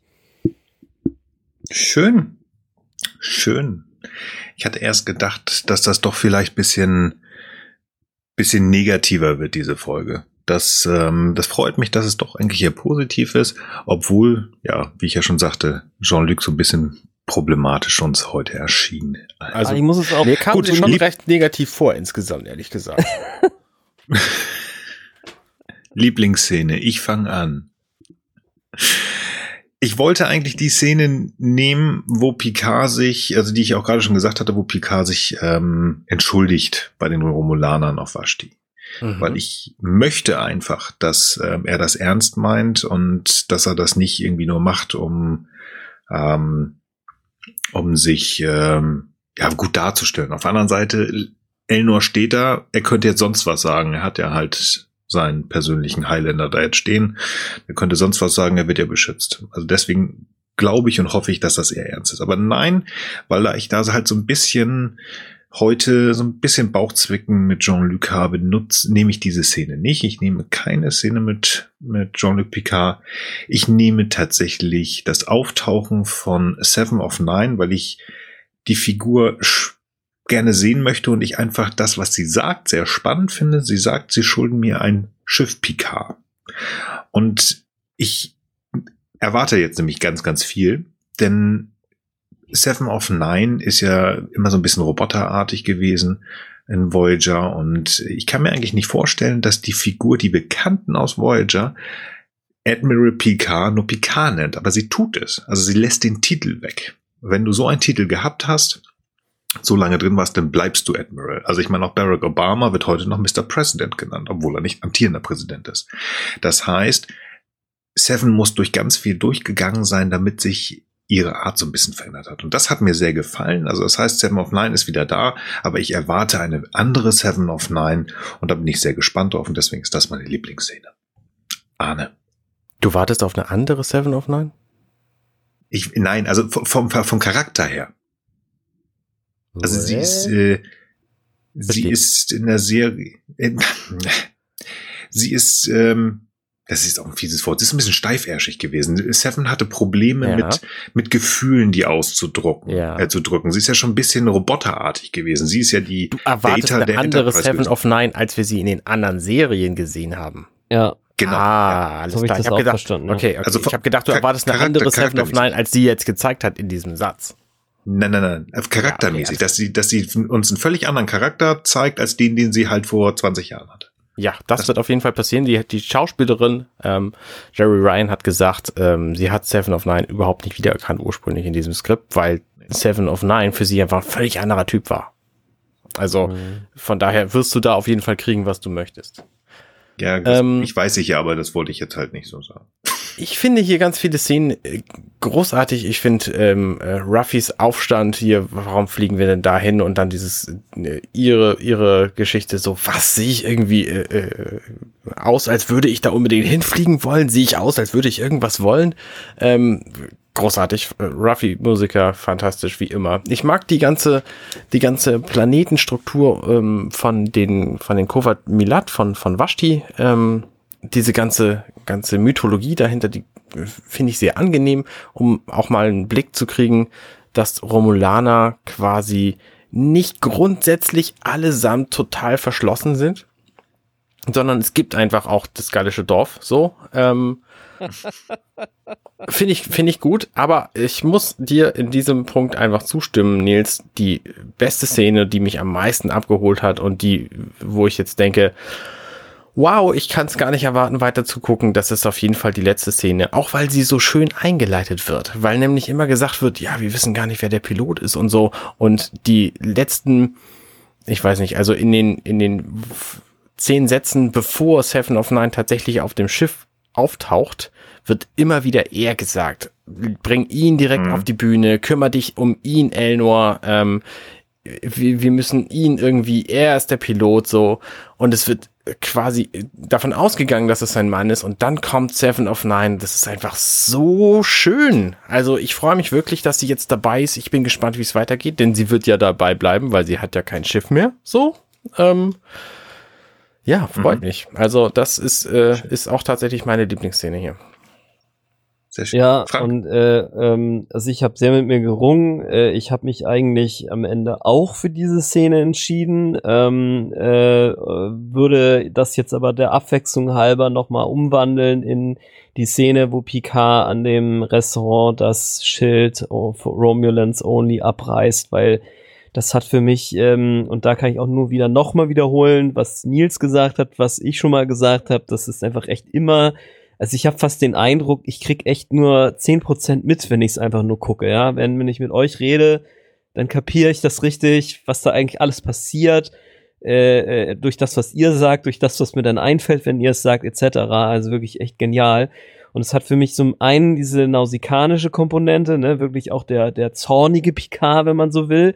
Und dieser Zorn wird jetzt aber sozusagen auch in so einer Art Gandhiischem Akt umgesetzt, ne, wo er einfach sagt so, aha, ihr habt hier so Regeln, ja, da scheiße ich einfach drauf, ja. Ich mache das jetzt einfach so. Und das ist so, genauso wie Gandhi in Südafrika und später in Indien vorgegangen ist, da gab es dann verschiedene Pflichten, die eingeführt wurden, wie zum Beispiel noch einen separaten Ausweis, den die dann dabei haben mussten. Und da hat Gandhi den halt einfach verbrannt oder auch einfach auf den Boden fallen lassen. Ich weiß nicht mehr genau, was er wirklich gemacht hat und was nur im Film war. Auf jeden Fall er hat einfach dann gesagt, okay, ich mache einfach genau nur dich das, was, was sich sozusagen gegen mich und meine Rechte oder die Rechte meiner Fellows sozusagen wendet. Und das macht er jetzt quasi ja auch, ne? Er sagt einfach so, ja, ach so, ihr wollt mich hier nicht? Ja, nee, ohne mich, Leute. Äh, ich, ich mache hier mein Ding so, ja, finde ich einfach sehr, sehr stark. Also auf der einen Seite irgendwie dieses Irrationale, sich sehr stark in ein Risiko setzen, aber irgendwie auch so für seine Prinzipien einstehen. Das finde ich eine sehr starke Szene und nachher dann das verbunden mit der Entschuldigung auch an die Romulaner, von der ich, von, von der ich auch glaube, dass sie authentisch ist. Glaube ich auch. Sehr schön. Ja. Sehr schön. Gut. Ich habe angefangen mit der Lieblingsszene, dann fange ich auch an mit der Szene, die ich am wenigsten mag. Und ich glaube, das ist äh, relativ einfach. Oder, also ich glaube es, mal gucken, ob es wirklich so ist. Ich mag diese Borg-Ritual-Szene nicht. Geile Musik, steht außer Frage, aber dieses Hui und da durchrutschen und oh, die könnte man streichen. Punkt. Kein weiterer Kommentar dazu. Arne? Ich mag diese Borg-Ritualszene nicht. Hab aber noch einen Kommentar dazu. Pass auf. Ähm, ich verstehe sie auch einfach nicht. Also, okay, ich sehe ein, ich sehe, sie haben Spaß und ich sehe, sie sind allein und ich, es entwickelt sich irgendeine Romanze. Ich verstehe aber nicht, was da passiert. Das sieht so ein bisschen aus, als seien es irgendwelche, wie man das aus irgendwelchen Einbrecherfilmen kennt, so Laser, die irgendwie ähm, die da irgendwas bewachen sollen und sie würden da irgendwie auf geschickte Weise durchgleiten. Und dann in der nächsten Szene sieht man sie aber beide gleichzeitig da durchgleiten und es ist völlig egal, ob sie getroffen werden oder nicht von diesen Lasern. Und warum ist ich der kann, Fußboden da so rutschig? Und ich, ich verstehe diesen ganzen Quatsch einfach nicht. Ich weiß ich nicht, was das soll. Ja, ich kann es dir erklären. Ja. Ich kann es erklären. Ist ganz einfach. Die sind alleine und die sind zu zweit und die können knutschen und der Rest ist einfach nur Stimmung und interessiert nicht, die sind alleine, bla. Ja, und Narek hat so vorhin da einfach versehen nicht sein Gleitgel ausge ausgekippt oder was? Das ist, nee, weil das ist das einfach ein glatter Boden. Ja, das ist irgendein scheiß Luftschacht und äh, Luftschacht, genau. Luftschacht, selbstschließende Schlu äh, ja, genau. Das ist, weil, weil da irgendwie die Luft irgendwie anders ist und deswegen ist das. Immerhin mal keine Spin. scheiß Jeffreys Röhre, ja. Ja. Ja. Also Also ich verstehe die Szene so, es ist einfach eine Szene, in der sie ausgelassen miteinander irgendwie Quatsch machen und rumknutschen. Ich glaube, das Borg-Ritual, das ist einfach gelogen. Natürlich gibt es keine Borg-Rituale. Nee, und das ist für mich ist das so eine wie Titanic, ich fliege Szene, ja, wo Ja, er die ja. Tante von hinten angrapscht und sie dann halt den Flattermann macht und so tut, als wenn sie da irgendwie äh, äh, an der Spitze von der Titanic fliegt oder was. Ne? Das ist einfach eine spielerische Szene. Ich finde sie sogar so im Nachhinein ganz okay, also zumindest von der Szenenlogik her. Ich, finde sie Ich möchte diesen Podcast so hiermit gut. jetzt beenden. Nee, ich möchte Äh, gerne wissen, was Frank dann als schlechteste Szene empfindet. Genau, genau. Ich, Ja, ich musste nein. nämlich auch überlegen. Ich, ich konnte mir erst, ich konnte mich mit dieser Szene auch erst anfreunden, nachdem ihr eigentlich so viel dazu gesagt habt und dass das der Wendepunkt ist und du hast von dem Soundtrack noch geredet. Sonst wäre ich da gar nicht drauf gekommen, sonst wäre ich nämlich auch bei dieser Szene gewesen. So, also eure Schuld. Okay. Nein, okay. Nein, erzähl mal, jetzt bin ich echt nee, gespannt. Ich genau, echt also gespannt. ich finde die äh, Tili, äh, ich meine äh, Jurati labert Rio-Szene voll am Ja. nervigsten. Ja, ja. Also es ist so, es ist so mega überflüssig, irgend, also es ist vielleicht nicht überflüssig, aber sie nervt mich halt einfach und ich finde tatsächlich sie sogar doch insofern überflüssig, als dass ich finde, man hätte sich auch noch eine andere Art überlegen können, wie man Jurati halt äh, negativ in Szene setzt. Das hätte nicht so ein so ein ganz so trivialer Quatsch sein müssen. Also das hätte man, finde ich, also wenn es am Ende darauf hinauslaufen sollte, dass Jurati tatsächlich das Faustdick hinter den Ohren hat oder wie auch immer, dann finde ich es nicht die beste Art, das zu zeigen. Also, Sehr spannend. Ja, Punkt. Sehr spannend. Noch habe ich Jurati einfach nur auf, auf dem Kicker und noch finde ich die nicht so doof wie die beiden anderen. Aber interessant. Nee, spaßig. Sehr schön. Ach, das hat Spaß gemacht. Das hat echt Spaß gemacht, liebe Freunde. Wieder mit euch zu sprechen. Ja, ich würde mal sagen, da Arne bestimmt noch mal den Strand und in die Sonne möchte, machen wir Feierabend. Wir sagen noch einmal, liebe Leute, bitte, bitte, bitte kommt zu Apple iTunes, wie heißt das inzwischen Apple Podcast, bewertet uns gerne, gerne mit fünf Sternen, wenn ihr wollt. Wenn ihr uns, gemö wenn ihr uns gemögt habt. Wenn ihr uns gemögt habt, genau, macht das gerne. Also nein, bitteln tun wir nicht, aber bitte, bitte macht das. Tretet mit uns. ihr, ihr merkt, ich habe Spaß. Ähm, tretet mit uns in Kontakt auf compendion.net auf unserer Homepage und gerne auch bei Twitter at gesternhu. Mhm. Sagt, du lachst, was ist? Äh, man sagt seit 1994 ungefähr nicht mehr Homepage, sondern Website. Aber gut. Ich bin ein alter Mann, ich darf. Außer bin ich hier der Captain, wenn ich sage. Ist egal. Kommt auf unser Raumschiff companion.net. Seit Ja, es ist eine gute Idee. 13,42421 Sekunden. Genau, Sterne. Wunderbar. Nein, schreibt uns gerne, sagt uns, ob ihr mit unseren Meinungen zufrieden seid oder ob ihr völlig andere Meinungen habt. Dann kann man auch gerne miteinander sprechen. Das macht schon Spaß. Ja, und vor allen Dingen auch, wenn ihr diese Folge erst 2027 hört, wir freuen uns immer noch von euch zu lesen. Absolut. Das macht bitte sehr, sehr gerne. Schreibt einfach. Hoffentlich ist das Internet dann noch da. In 14 Tagen werden wir uns die fünfte Folge der ersten Staffel Star Trek Picard anschauen. Das ist Stardust City Wreck und bis dahin bedanke ich mich nochmal sehr, sehr doll und ganz überschwänglich bei euch, liebe Hörer, dass ihr so lange wieder durchgehalten habt. Vielen Dank, dass ihr dabei wart. Vielen Dank, Arne, dass du deinen Urlaub unterbrochen hast. Vielen Dank, Frank, Dafür dass du ähm, auch die ganze Zeit nicht geschlafen hast. Nein, dass du nur kurz geschlafen hast. Vielen Dank, dass du dabei Ja, warst. ich weiß Es auch hat nicht, was da riesen- los war. Alles gut. Hat einen riesen Spaß gemacht. Ich freue mich auf in 14 Tagen. Und bis dahin verabschiede ich mich. Guten Morgen, guten Tag, guten Abend und gute Nacht. Ciao, ciao. Tschüss. Hey, wir sind Nils, Arne und Frank und das war gestern, heute, übermorgen. Wenn euch dieser Podcast gefällt, dann unterstützt uns doch ein wenig. Mehr Infos dazu findet ihr auf ghu.compendion.net.